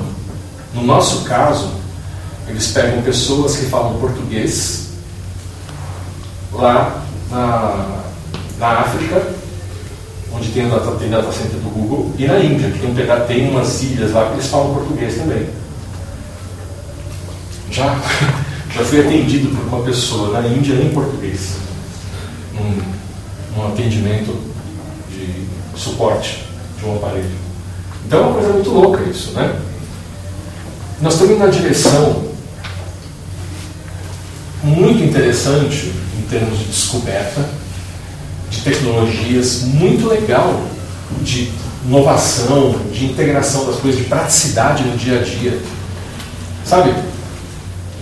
Muito legal. Por- exemplo, já tem, aqui no Brasil ainda é muito caro isso, mas é, já é acessível você comprar um carro, por exemplo, é, nos Estados Unidos ou em alguns lugares da Europa, principalmente no Japão, em que você, ao abrir a porta do carro, o carro te reconhece, ajusta o banco, o espelho, só de você abrir a porta do carro. É, já pegando um carro alugado nos Estados Unidos, de você ter duas chaves, né? Cada um, quando você põe uma chave, o ajuste de banco, de espelho é um, de espelhos todos, né? E banco é um. Você muda a chave, o ajuste de banco e espelho é outro. Ele memoriza pelo código da chave. Cada motorista tem a sua, o carro para né? carro para duas pessoas ou mais, carro de família. Você tem código. Você falou, ah, chave fica muito complicado. Aí o negócio começou a fazer leitura de dedos na fechadura. Enquanto você abre a porta, ele já se ajusta para você não ter dificuldade de entrar no carro. Né? Por exemplo, esse chave, para mim, não serve muito com a Márcia. A posição que ela usa o banco para dirigir, eu nem entro no carro. Eu não entro. Eu tenho que dar um peixinho de lado, puxar a trava para empurrar o banco para depois poder entrar no carro. Né? Não é? É. Tem que ser. Né? É Ninguém entra no carro. é, você deixa o É banco. só você. Hã? É só você, ninguém consegue entrar. O dispositivo antifurto dela é só deixar o banco na posição que ela precisa dirigir. Se ela larga o carro no estacionamento daquele jeito, os caras empurram por canto, porque ninguém consegue nem entrar no carro para soltar o banco. né? Mas. Mas é uma coisa para você olhar que, pô, é um conforto. Eu quero esse conforto. Pô, é muito. por um lado, é meio assustador porque é muito prático. Eu entro no carro, o meu GPS de 6, 7 anos atrás, ele é capaz de saber naquele horário para onde eu estou indo, pelos meus hábitos. E ele nem é integrado na internet. A inteligência artificial dele já sabe para onde eu vou e qual é o meu caminho predileto. E aí ele mede tráfego e tal, e vai indicando as coisas e vai conversando comigo. E ainda, né, aqui no Brasil, a voz em português é uma dubladora de desenho animado de anime, né? Uma dubladora de anime. Então é muito engraçado, porque eu, eu, eu fico ouvindo e ela fala com dos personagens de um dos desenhos que eu assisti anos atrás. Então eu e a Márcia a gente fica brincando de ela pelo nome. Mas são coisas curiosas para a gente olhar. Você quer esse conforto, mas qual o preço desse conforto? É a privacidade. É o principal preço desse conforto, a privacidade. E você só percebe quanto você não tem mais autonomia e você não é autossuficiente quando falha. Como ela falou, sem o celular, meu, eu não funciono. Sem algumas coisas eu não consigo fazer sem o celular. E o sistema está forçando a barra. Por exemplo, eu conseguia fazer home banking no computador. Hoje eu não consigo mais. Só consigo fazer no celular. Porque tudo no computador pede para o celular. Aí já faço direto no celular, que é mais fácil. Aí já faz direto. E eu sempre achei que o celular é muito mais perigoso, porque o celular anda comigo na rua. O, computador está trancado em casa quando eu não estou em casa. Ou quando eu estou lá, eu estou lá. Né? E é um lugar muito mais difícil de alguém entrar na minha casa do que alguém pegar meu celular na rua. Eu não sei por que, que eles acham que o celular é mais seguro. Né? Acho que eles acham, acho que estão só estreitando o círculo mesmo, para você entrar. Para saber onde você está o que você está fazendo, para controlar você. Sim. Mas o interessante é que o argumento, curiosamente, boa parte das cabeças que estão fazendo acontecer entenderam isso. É uma minoria que sabe o que está acontecendo. Dentro dos próprios bancos, você, é, isso é curioso. Eu conheço pessoas. Eu, eu, eu, prestei concurso e trabalhei no Banco do Brasil na década de 90. Depois eu melhorei. É, pedi para sair no PDV. Mas eu trabalhei uns anos lá nos anos 90 no Banco do Brasil. E eu conheço gente lá de dentro. E eu conheço pessoal do setor de implantação de sistema. Tem um cara que foi meu amigo de, meu amigo de adolescência, que está lá até hoje. E eu, assim, você sabe que as pessoas têm boa vontade, gente muito boa. E está olhando do ponto de segurança mesmo. Sabe, na cabeça do cara, não, é só você colocar um sistema com senha dupla, com verificação e que usa a câmera. Se você detectar que o cara errou a senha duas vezes, captura foto se o usuário não é, se o sistema de reconhecimento facial não pega o cara, você já bloqueia o dispositivo, ficou seguro. Só que você está colocando muita fragilidade no meio do caminho. É, é muito interessante, mas os caras falam, a impressão digital, eles estão falando que é, ah não, é muito mais seguro do que e cômodo do que por uma senha. Porque uma pessoa não consegue ficar olhando sua digital e copiar. Só que uma pessoa pode simplesmente usar a sua impressão digital contra sua vontade, colocar sua senha não. Né? Alguém pode forçar o seu dedo no sensor de impressão digital e destravar seu aparelho, entrar na conta do banco, autorizar. Então a gente substitui o PIN pela digital. Né? O Personal Identification Number, né? o número de identificação pessoal pela digital. E alguns aparelhos conseguem detectar se o dedo está vivo. Né? Alguns não. Então, é, de repente é muito mais fácil o cara matar a pessoa e usar o dedo para destravar o celular. O cara faz pelo dedo, pô, isso aí não precisa nem estar tá vivo. Né? Aí mata a pessoa, pega o celular e vai destravando com o dedo, enquanto tiver dinheiro. Depois descarta. Então, às vezes, o pessoal que trabalha com isso vê horrores de um lado, mas é ingênuo de outro. Interessante pensar nisso, né? Então, para onde nós estamos indo? Nós estamos indo na direção de mais integração. A questão é que nós temos, nós, cabe a nós ficarmos mais atentos. Nós, nós vamos desfrutar dos confortos. E dentro dos confortos nós podemos, sim, depois que a gente entendeu, nós sempre pode relaxar. Mas a gente precisa entender as etapas. Curiosamente, o sistema que nos torna dependentes das máquinas é, também nos aparelha para questionar e investigar o que está acontecendo, por enquanto. Mas, nos tornando dependentes do sistema, por isso que eu falei da cibernética. Né? Nós estamos virando ciborgues. Os aparelhos eles só não estão dentro do corpo, por enquanto. Mas é uma, é uma questão de tempo. Né? Mas eles já estão funcionando como adereços cibernéticos. Não são implantes, são adereços cibernéticos. O, o, o celular interconectado com o relógio, às vezes o relógio é o celular. Daqui a pouco você não vai ter mais o telefone, você vai ter uma lente ligada no bracelete, um sistema de controle que vai poder ser ou um anel, um bracelete com uma tela grande, integrado com um sistema de lente. Vocês já viram as telas flexíveis como estão agora, né? Já tem lâminas com imagem com luz própria. Lâmina, uma lâmina que nem um papel, de, um, um acetato, uma folha de plástico flexível. É, já eu vi anos atrás, já tinha que dá para enrolar a tela no palito, um palito de dente. Uma tela com imagem de alta definição e acesa. Essas TVs curvas da Samsung, por dentro já é uma coisa flexível dessa. É... Então, daqui a pouco você vai ter a possibilidade de ter um negócio totalmente flexível. Totalmente flexível. Sim. Não, que tem a cachorro, é, aquela coleira de cachorro que pega todas as informações do cachorro e manda para o seu aplicativo. Se o cachorro comeu, os batimentos dele estão tanto, ele fez xixi agora. Isso, isso Estados Unidos é normal, essa coleira. Só que também tem uma pulseirinha para criança. Isso que eu ia falar, já colocaram em filho? É, para a mãe controlar. Tá. Comeu. Onde está?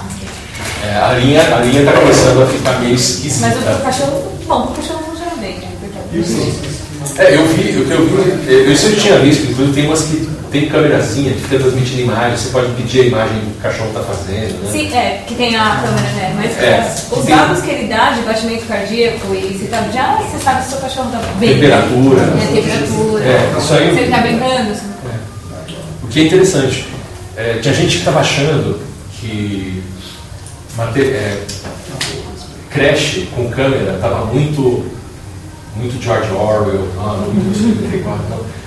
Gente, não precisa mais da câmera. A criança anda com o sensor e ela é a câmera, porque ela, ela vai estar com o dispositivo, ela vai estar, vai, negócio vai estar gravando o que ela está fazendo.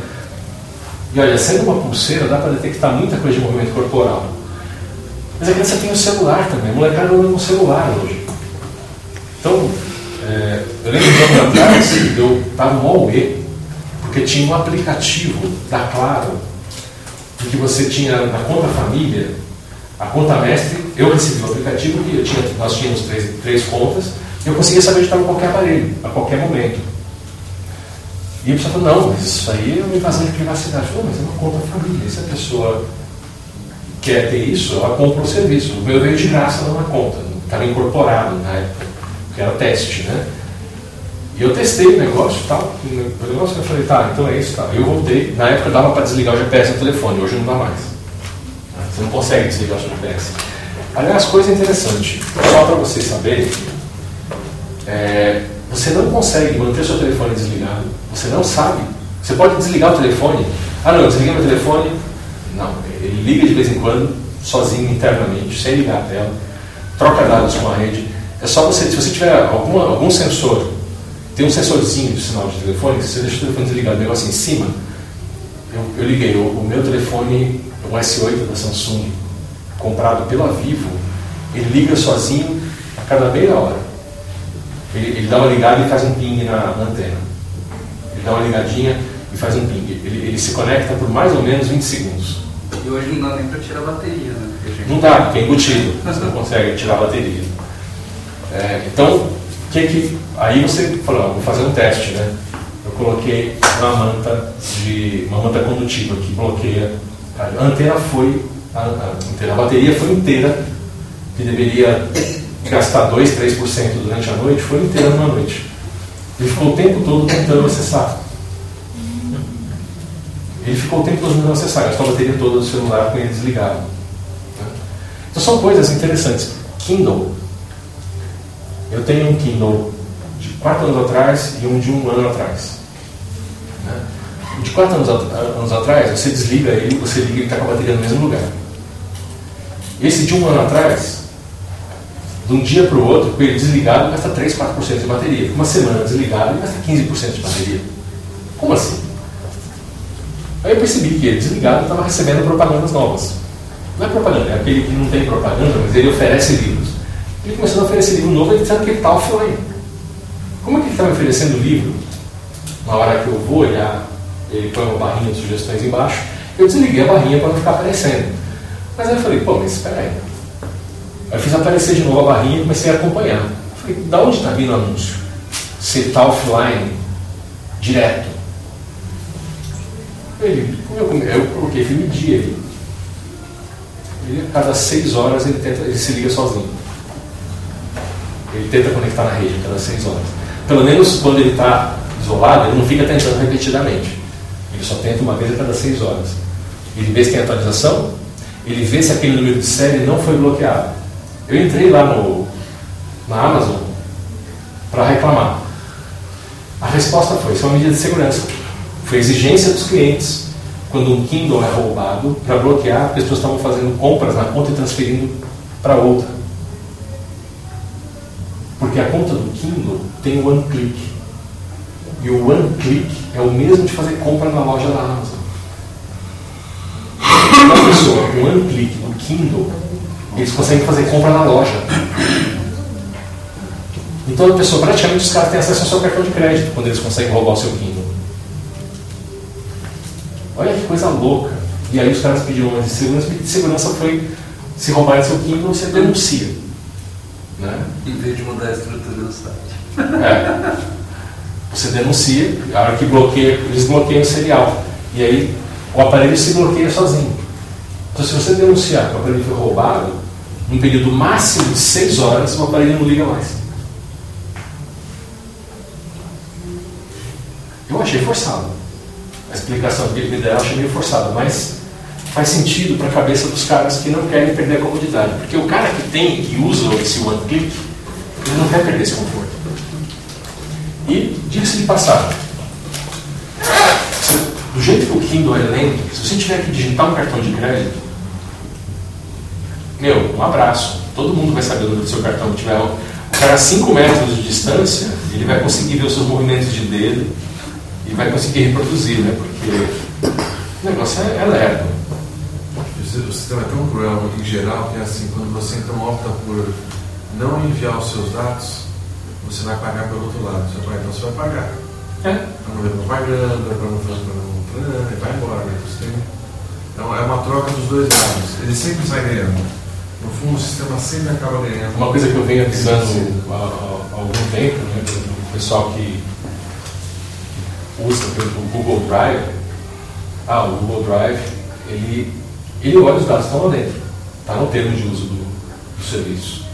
Está no TOS. né? Eles, eles usam, eh, eles fazem, faz parte, o que você põe no Google Drive na conta gratuita faz parte do Big Data deles. Tá? Faz parte do Big Data. E é acessível. Eles, sim, eles podem analisar, fazer o que eles quiserem. Aí fala, não, então vou pagar a conta. Eles falam, você ganha privacidade. Não, você não ganha privacidade. A única coisa é que quem tem acesso ao Big Data gratuito deles para de ter acesso à sua conta. Mas o Google ainda usa sua conta no Big Data. Eles só não, podem, eles só não, não compartilham fora, mas eles ainda usam, internamente. Então você tem lá o Google Drive pago, se você colocar lá um projeto de uma ideia nova, um produto que você está desenvolvendo e vai patentear, você corre o risco dessa informação vazar vir patenteado de você porque vazou do Google Drive. Né? Então só para ter uma noção Por que, que ler aquele termo às vezes é importante? Está escrito lá que eles vão usar. Está escrito que eles vão usar. Faz parte do subsídio. Inclusive da conta paga. Então é, é uma coisa complicada. A gente.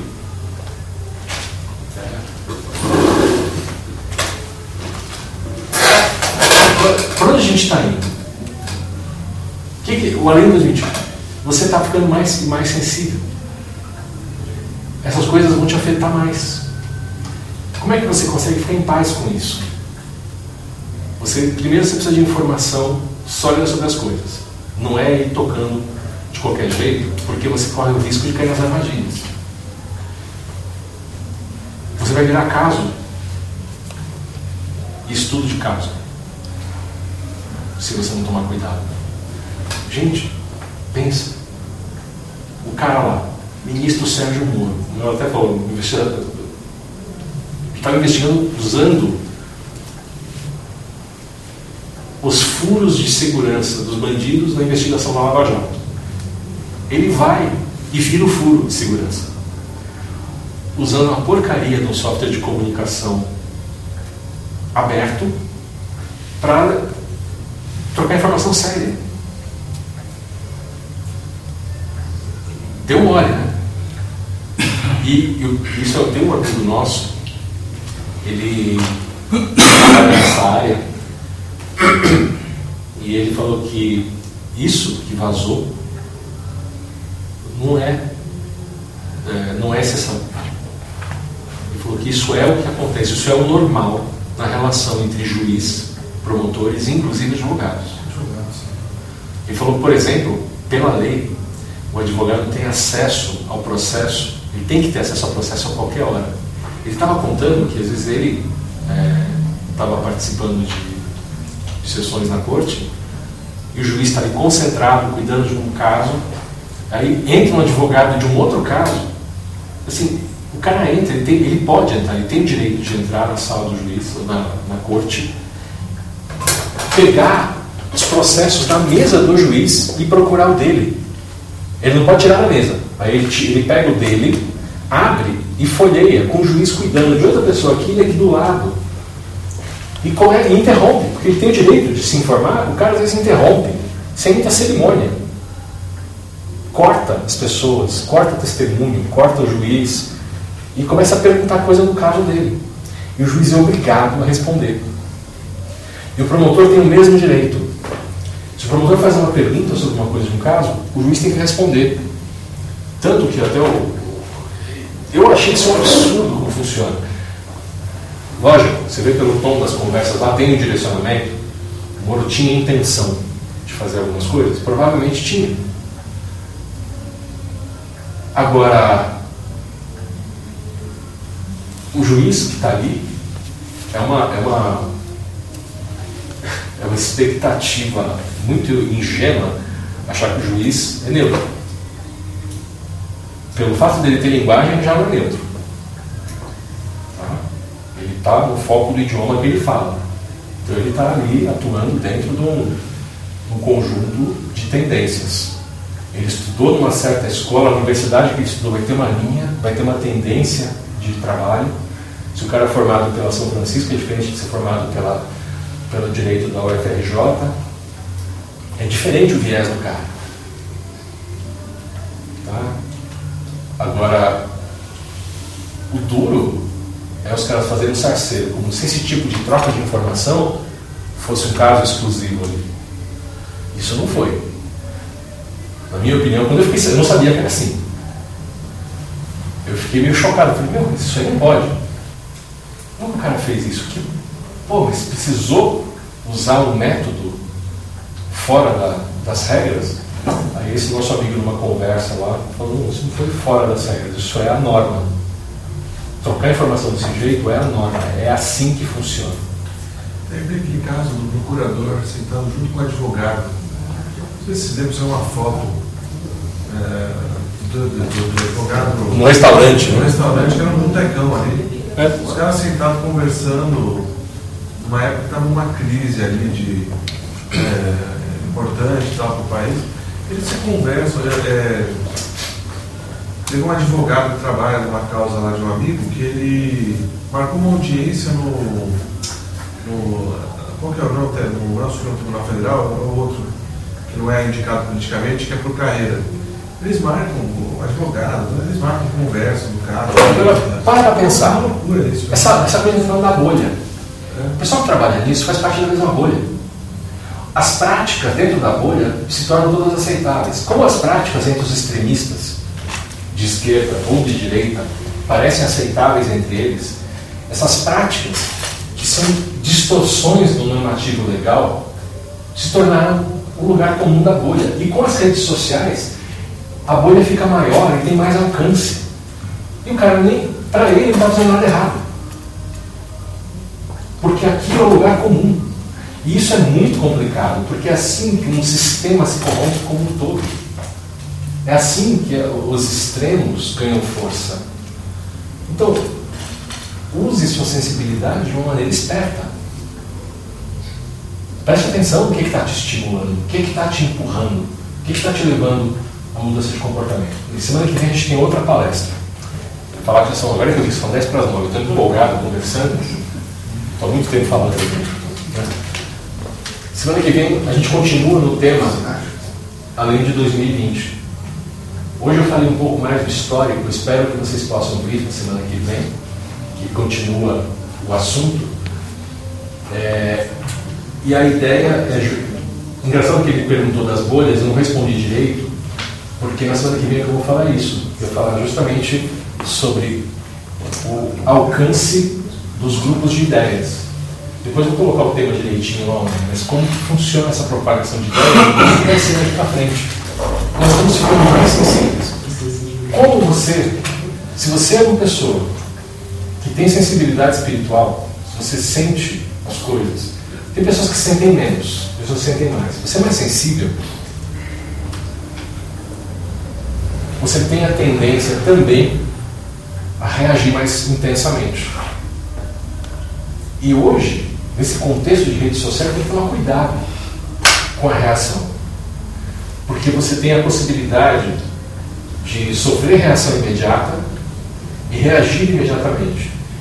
E se você não pondera, você está violando o que a gente chama de código da reencarnação. O que é o código da reencarnação? Para que você reencarna? Para ter tempo e espaço separando a ação da reação. Por exemplo, alguém faz uma ação que te afeta. Você fica sabendo a posteriori. Se você tira esse intervalo que você fica sabendo depois, você, ah não, isso é bom, vou ficar sabendo na hora. Mas se você for responder também na hora, a sua resposta vai ter tempo de ponderação? Você vai responder ou você vai reagir? Se você só reagir, geralmente você vai dar na mesma moeda, que não vai resolver nada, só vai aumentar o atrito. Quando a gente reencarna, a gente reencarna nessa condição que nós não somos espírito solto. O espírito sentiu uma evocação e está lá. O corpo não. Você tem que estar em um lugar e tem que percorrer o caminho e gastar o tempo. E isso dá tempo da gente ponderar, dá tempo da gente pensar em possibilidades, da gente elaborar um plano de ação, da gente mudar de ideia. Quantas vezes você vê um negócio dá vontade de você esganar alguém, daqui a pouco você. Não, não é tão sério. Né?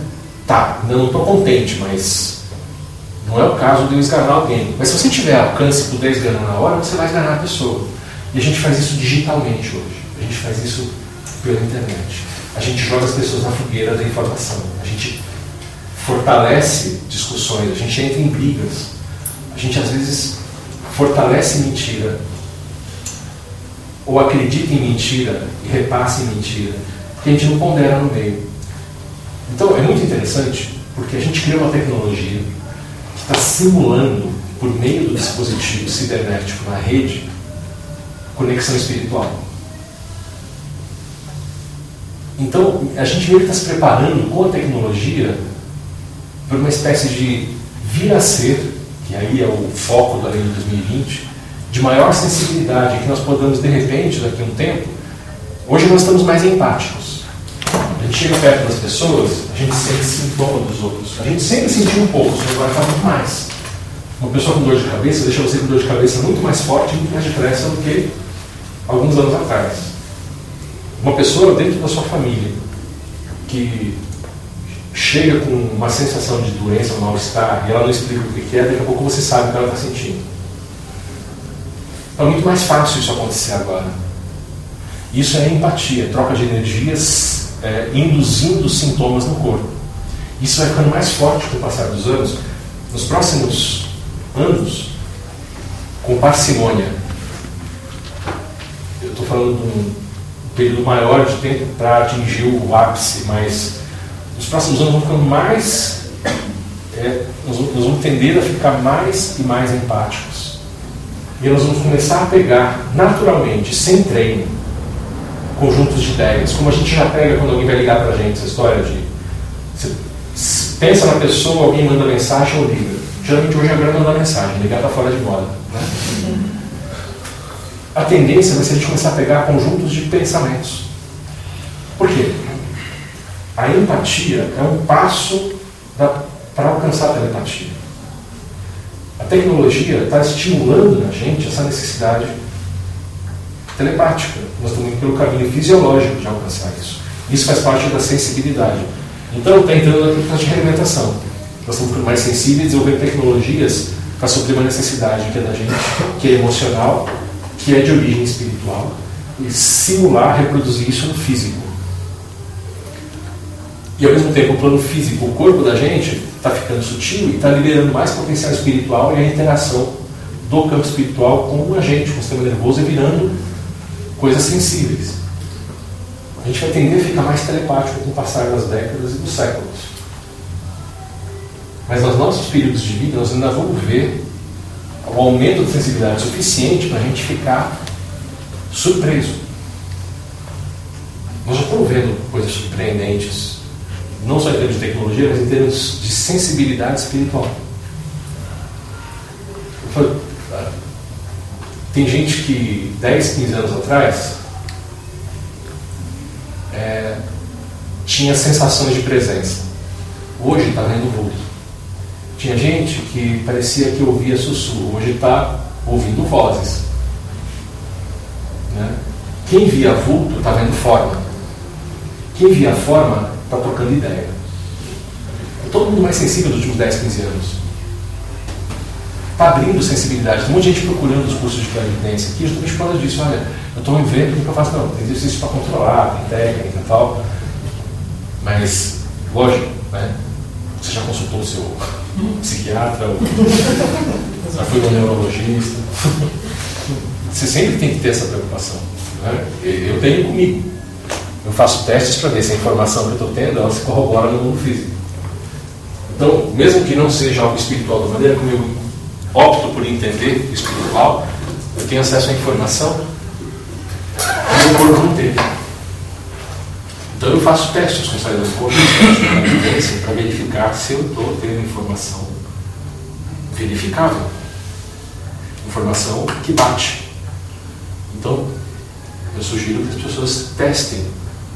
Né? Se algo que não pode ser verificado fica no, no mundo das, das cogitações não é informação. É, mas a gente está tá caminhando para essa sensibilidade. Nós vamos ficar mais sensíveis com o passar dos anos aí para frente. A rampa talvez não seja tão forte, talvez o avanço não seja tão intenso, porque eu acho que a gente passou mais forte na transição desse período aqui. Mas, de repente, daqui 20 anos, você vai estar sensível bastante para sociedade não precisa mais de detetor de mentiras. Como é que vai funcionar uma sociedade em que todo mundo sabe quando o outro está mentindo? Será que a gente vai construir um mecanismo social da mentira ser aceitável? eu acho mais provável do que a gente parar de mentir. né? Você não vai chegar para alguém que trabalha com você e falar, nossa, você está horrível hoje. Você não vai passar realmente se interessar pelo outro e falar, oi, tudo bem? Que a gente fala oi, tudo bem, sem estar preocupado se o outro está bem ou não. É pro forma. Isso é desonesto. Então a gente vai desenvolver mecanismos sociais de interface para lidar com a constante percepção de que o outro está mentindo em algum nível. Porque é uma coisa possível que dentro de algumas, de algumas décadas a gente fique sensível bastante, empático bastante, para conseguir sentir a diferença entre o discurso e a intenção. Porque hoje já tem gente pegando isso. Tá?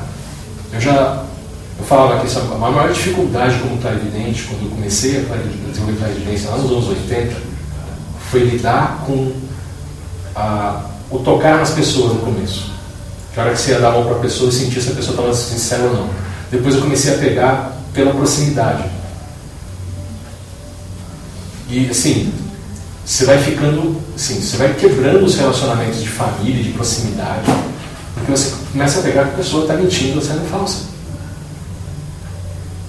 E eu tive que desenvolver mecanismos de convivência. E aí você começa a falar, tá, você tem a, a, mentira social, ela funciona o tempo todo. No Brasil, é, a gente trabalha muito mais com isso do que em alguns países da Europa. Mas Brasil e Estados Unidos também, o pessoal tem é, expressões falsas que são ferramentas sociais. O pessoal que vai para a Alemanha fala que alemão é frio, é seco, não sei o que, é que na cultura deles eles mentem menos. Eles já estão mais preparados para essa sensibilidade. Mas também, quando alguém mente alguma coisa lá, eles vão querer matar, porque eles são intolerantes também mais do que a gente. A gente vai ter mais jogo de cintura. É todo mundo mente mesmo na história. Vamos ver para onde vai. Mas isso aqui é só um caminho. Então, para onde vai?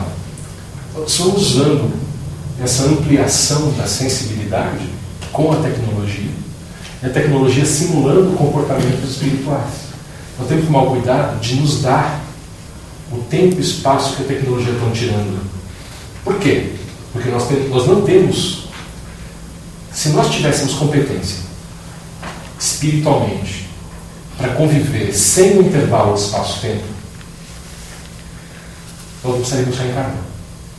Faz sentido? Se você reencarnou, é porque você precisa desse espaço. Você tem alguma coisa para aprender. Tá? E se a tecnologia está diminuindo a percepção do espaço-tempo, a gente tem que aprender a lidar com isso aumentou o desafio, jogou a bola mais na nossa quadra.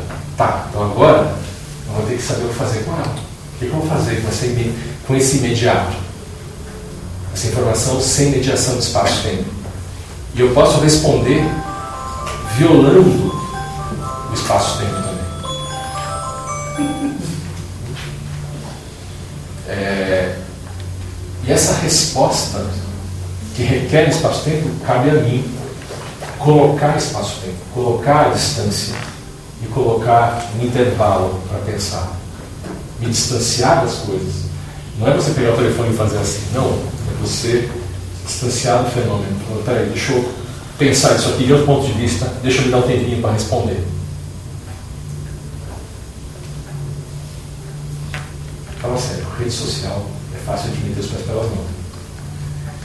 Tem hora que o sangue sobe. E aí tem hora que as pessoas respondem coisas que depois se arrependem. Então é uma coisa para você aprender a ler e aprender a responder. Então é um desafio interessante. A tecnologia não é ruim. A tecnologia está fazendo uma coisa muito interessante. Está expondo a gente a uma condição que requer de nós maturidade. Se a gente responder de maneira imatura, a gente perde a experiência. Como é, é a maneira, a maneira mais madura de responder? na minha opinião, é, nos dar a oportunidade de escolher. Reagir sem ponderar não é fazer escolha. Então, a minha proposta é se dar o tempo e tomar distância suficiente para você conseguir fazer a escolha para agir. Ah, mas a coisa tem que ser na hora que está quente. Se você acha isso, Faça o que você acha que tem que fazer, mas pense nas relações de causa e consequência. Você realmente escolheu? Uma coisa é falar, não, eu fiz o que tinha que fazer. Isso pode ser justificativa sua. Ah, eu estou me fundamentando para mim mesmo, estou me justificando para mim mesmo para me sentir bem. Mas se você for honesto, tem coisas que você se arrepende de ter feito. De repente, se você tivesse dado tempo, você faria diferente. Não que você não fosse se arrepender também. Mas pelo menos você teria um caminho. Como que eu cheguei naquilo? Quando é só uma reação, não tem. Você não tem escolha, não tem participação espiritual válida no assunto. Você não ganhou experiência. Né? Uma coisa é você ganhar calo, outra é você ganhar experiência. Calo é um resultado de atrito e força, só. Não tem sabedoria no calo. Você pode ter sabedoria com o calo, mas o calo não garante sabedoria. É, 9,5. Semana que vem a gente continua nesse assunto. Vamos fazer um. Vocês querem fazer um relaxamento antes de ir embora? Vamos embora. Hã? Não? 5, 10 minutinhos? Vamos fazer um relaxamentozinho? Amanhã a gente tem um, um negócio aqui para quem já é aluno. Então, vou ser, vou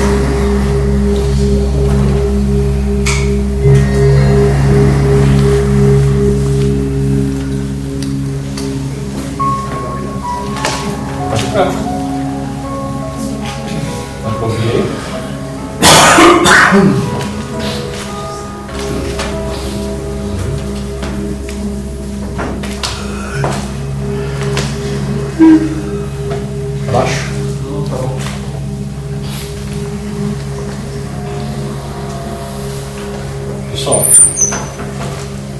dá uma olhadinha se o celular está sem som mesmo aí, para não tocar durante os próximos 10 minutos. Por favor, tire o som. Depois fecha os olhos, descruza e pernas. Presta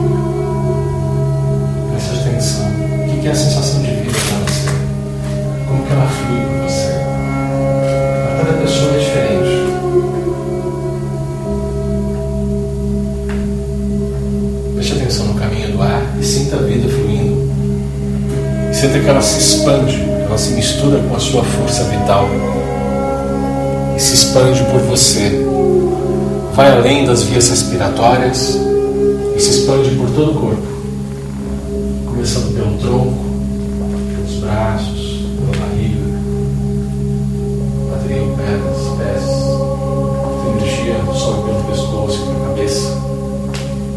Não importa qual seja a sensação, é sensação de vida.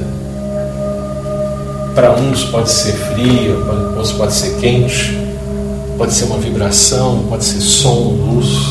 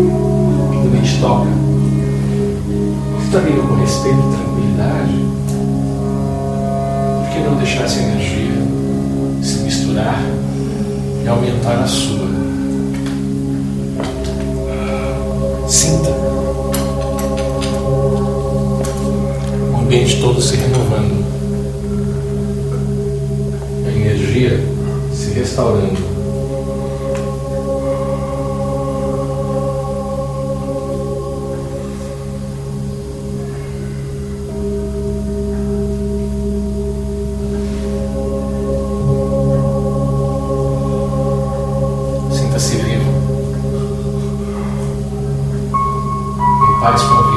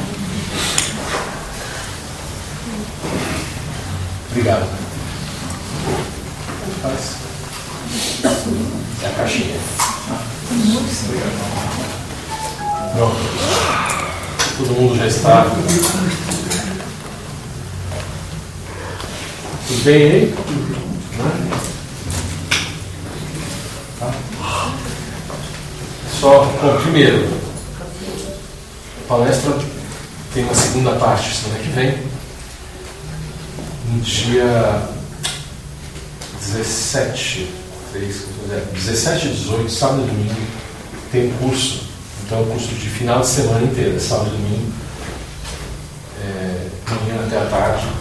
Está marcado das 9h30 às 10 Esse de amanhã? Não, o curso dias 17 e 18. Tá? Que é um curso de interconectividade técnico-espiritual. Tudo bem? Esse curso é um curso que. Esse é o tópico do curso. Então tem coisas que não dá para falar sem estabelecer um caminho didático. Se você gosta desse assunto, de repente esse curso pode te interessar bastante. Porque nós estamos cada vez mais conectados com tecnologia, uns com os outros, conectados espiritualmente, conectados em ideias, com texto, com imagem, com som, com música, com gostos. E nós temos uma, nós temos uma mediação espiritual, áurica, mediação emocional, nós temos uma mediação tecnológica, que agora está muito mais íntima. Nós não estamos mais dependendo do telefone ponto a ponto, nós temos agora uma conexão múltipla, simultânea, que é uma coisa bem mais enroscada e complexa do que só o sistema de mensagens um dispositivo móvel. E isso é uma coisa que a gente vai conversar. Quais as implicações disso? Coisas que a gente não está acostumado a pensar. Tem um fantasma na máquina? Tem conexão espiritual direto com o computador, com o rede, servidores, dispositivos? O que são essas inteligências artificiais que a gente está usando hoje? Qual a diferença de ter consciência? Nós vamos falar desses assuntos nesse curso. para quem está interessado, eu vou misturar o assunto espiritual com essa abordagem é, de pesquisa, faz parte da minha pesquisa de inteligência artificial tá, na área acadêmica. Eu vou dar aqui, no certo eu consigo falar da parte espiritual tranquilamente, algo que a gente não pode falar tão livremente na academia. Em agosto é 16, é 17 e 18, é Isso, 17 e 18. Sábado e domingo, né? Sábado e domingo. Está marcado das 9h30 às 6 ou das 10 às 6? Aqui eu não tenho informação. Ah, tá. Se quiser, coloca aqui para eu deixar estabelecido o padrão 9 horas ou 9 e meia. Não, é 9h30 ou 10. Não lembro se é 9h30 ou 10 com isso. Mas, de qualquer maneira, depois 9h30 ou 10 da manhã começa a aula. Eu sei que está no site. Eu acho que é 9h30. Então, para quem estiver interessado, é um curso de sábado e domingo, é um curso com bastante informação. E aí, esses, essas duas palestras elas são um aperitivo desse curso. Depois tem o Dia dos Pais, é no final de semana seguinte ao Dia dos Pais. Tá bom? Tá. E aí, semana que vem a gente vai fazer mais é, assim, é, abo- abordagens que não são tanta, é, tanto pressuposto quanto no curso. E vamos tentar sentindo as coisas durante a semana. Esse exercício simples vocês podem fazer em casa tranquilamente, só prestar atenção na respiração e sentir a energia espiritual. Obrigado por vocês terem vindo. Valeu. E para quem puder vir, vejo vocês na semana que vem. Bom, tchau, gente.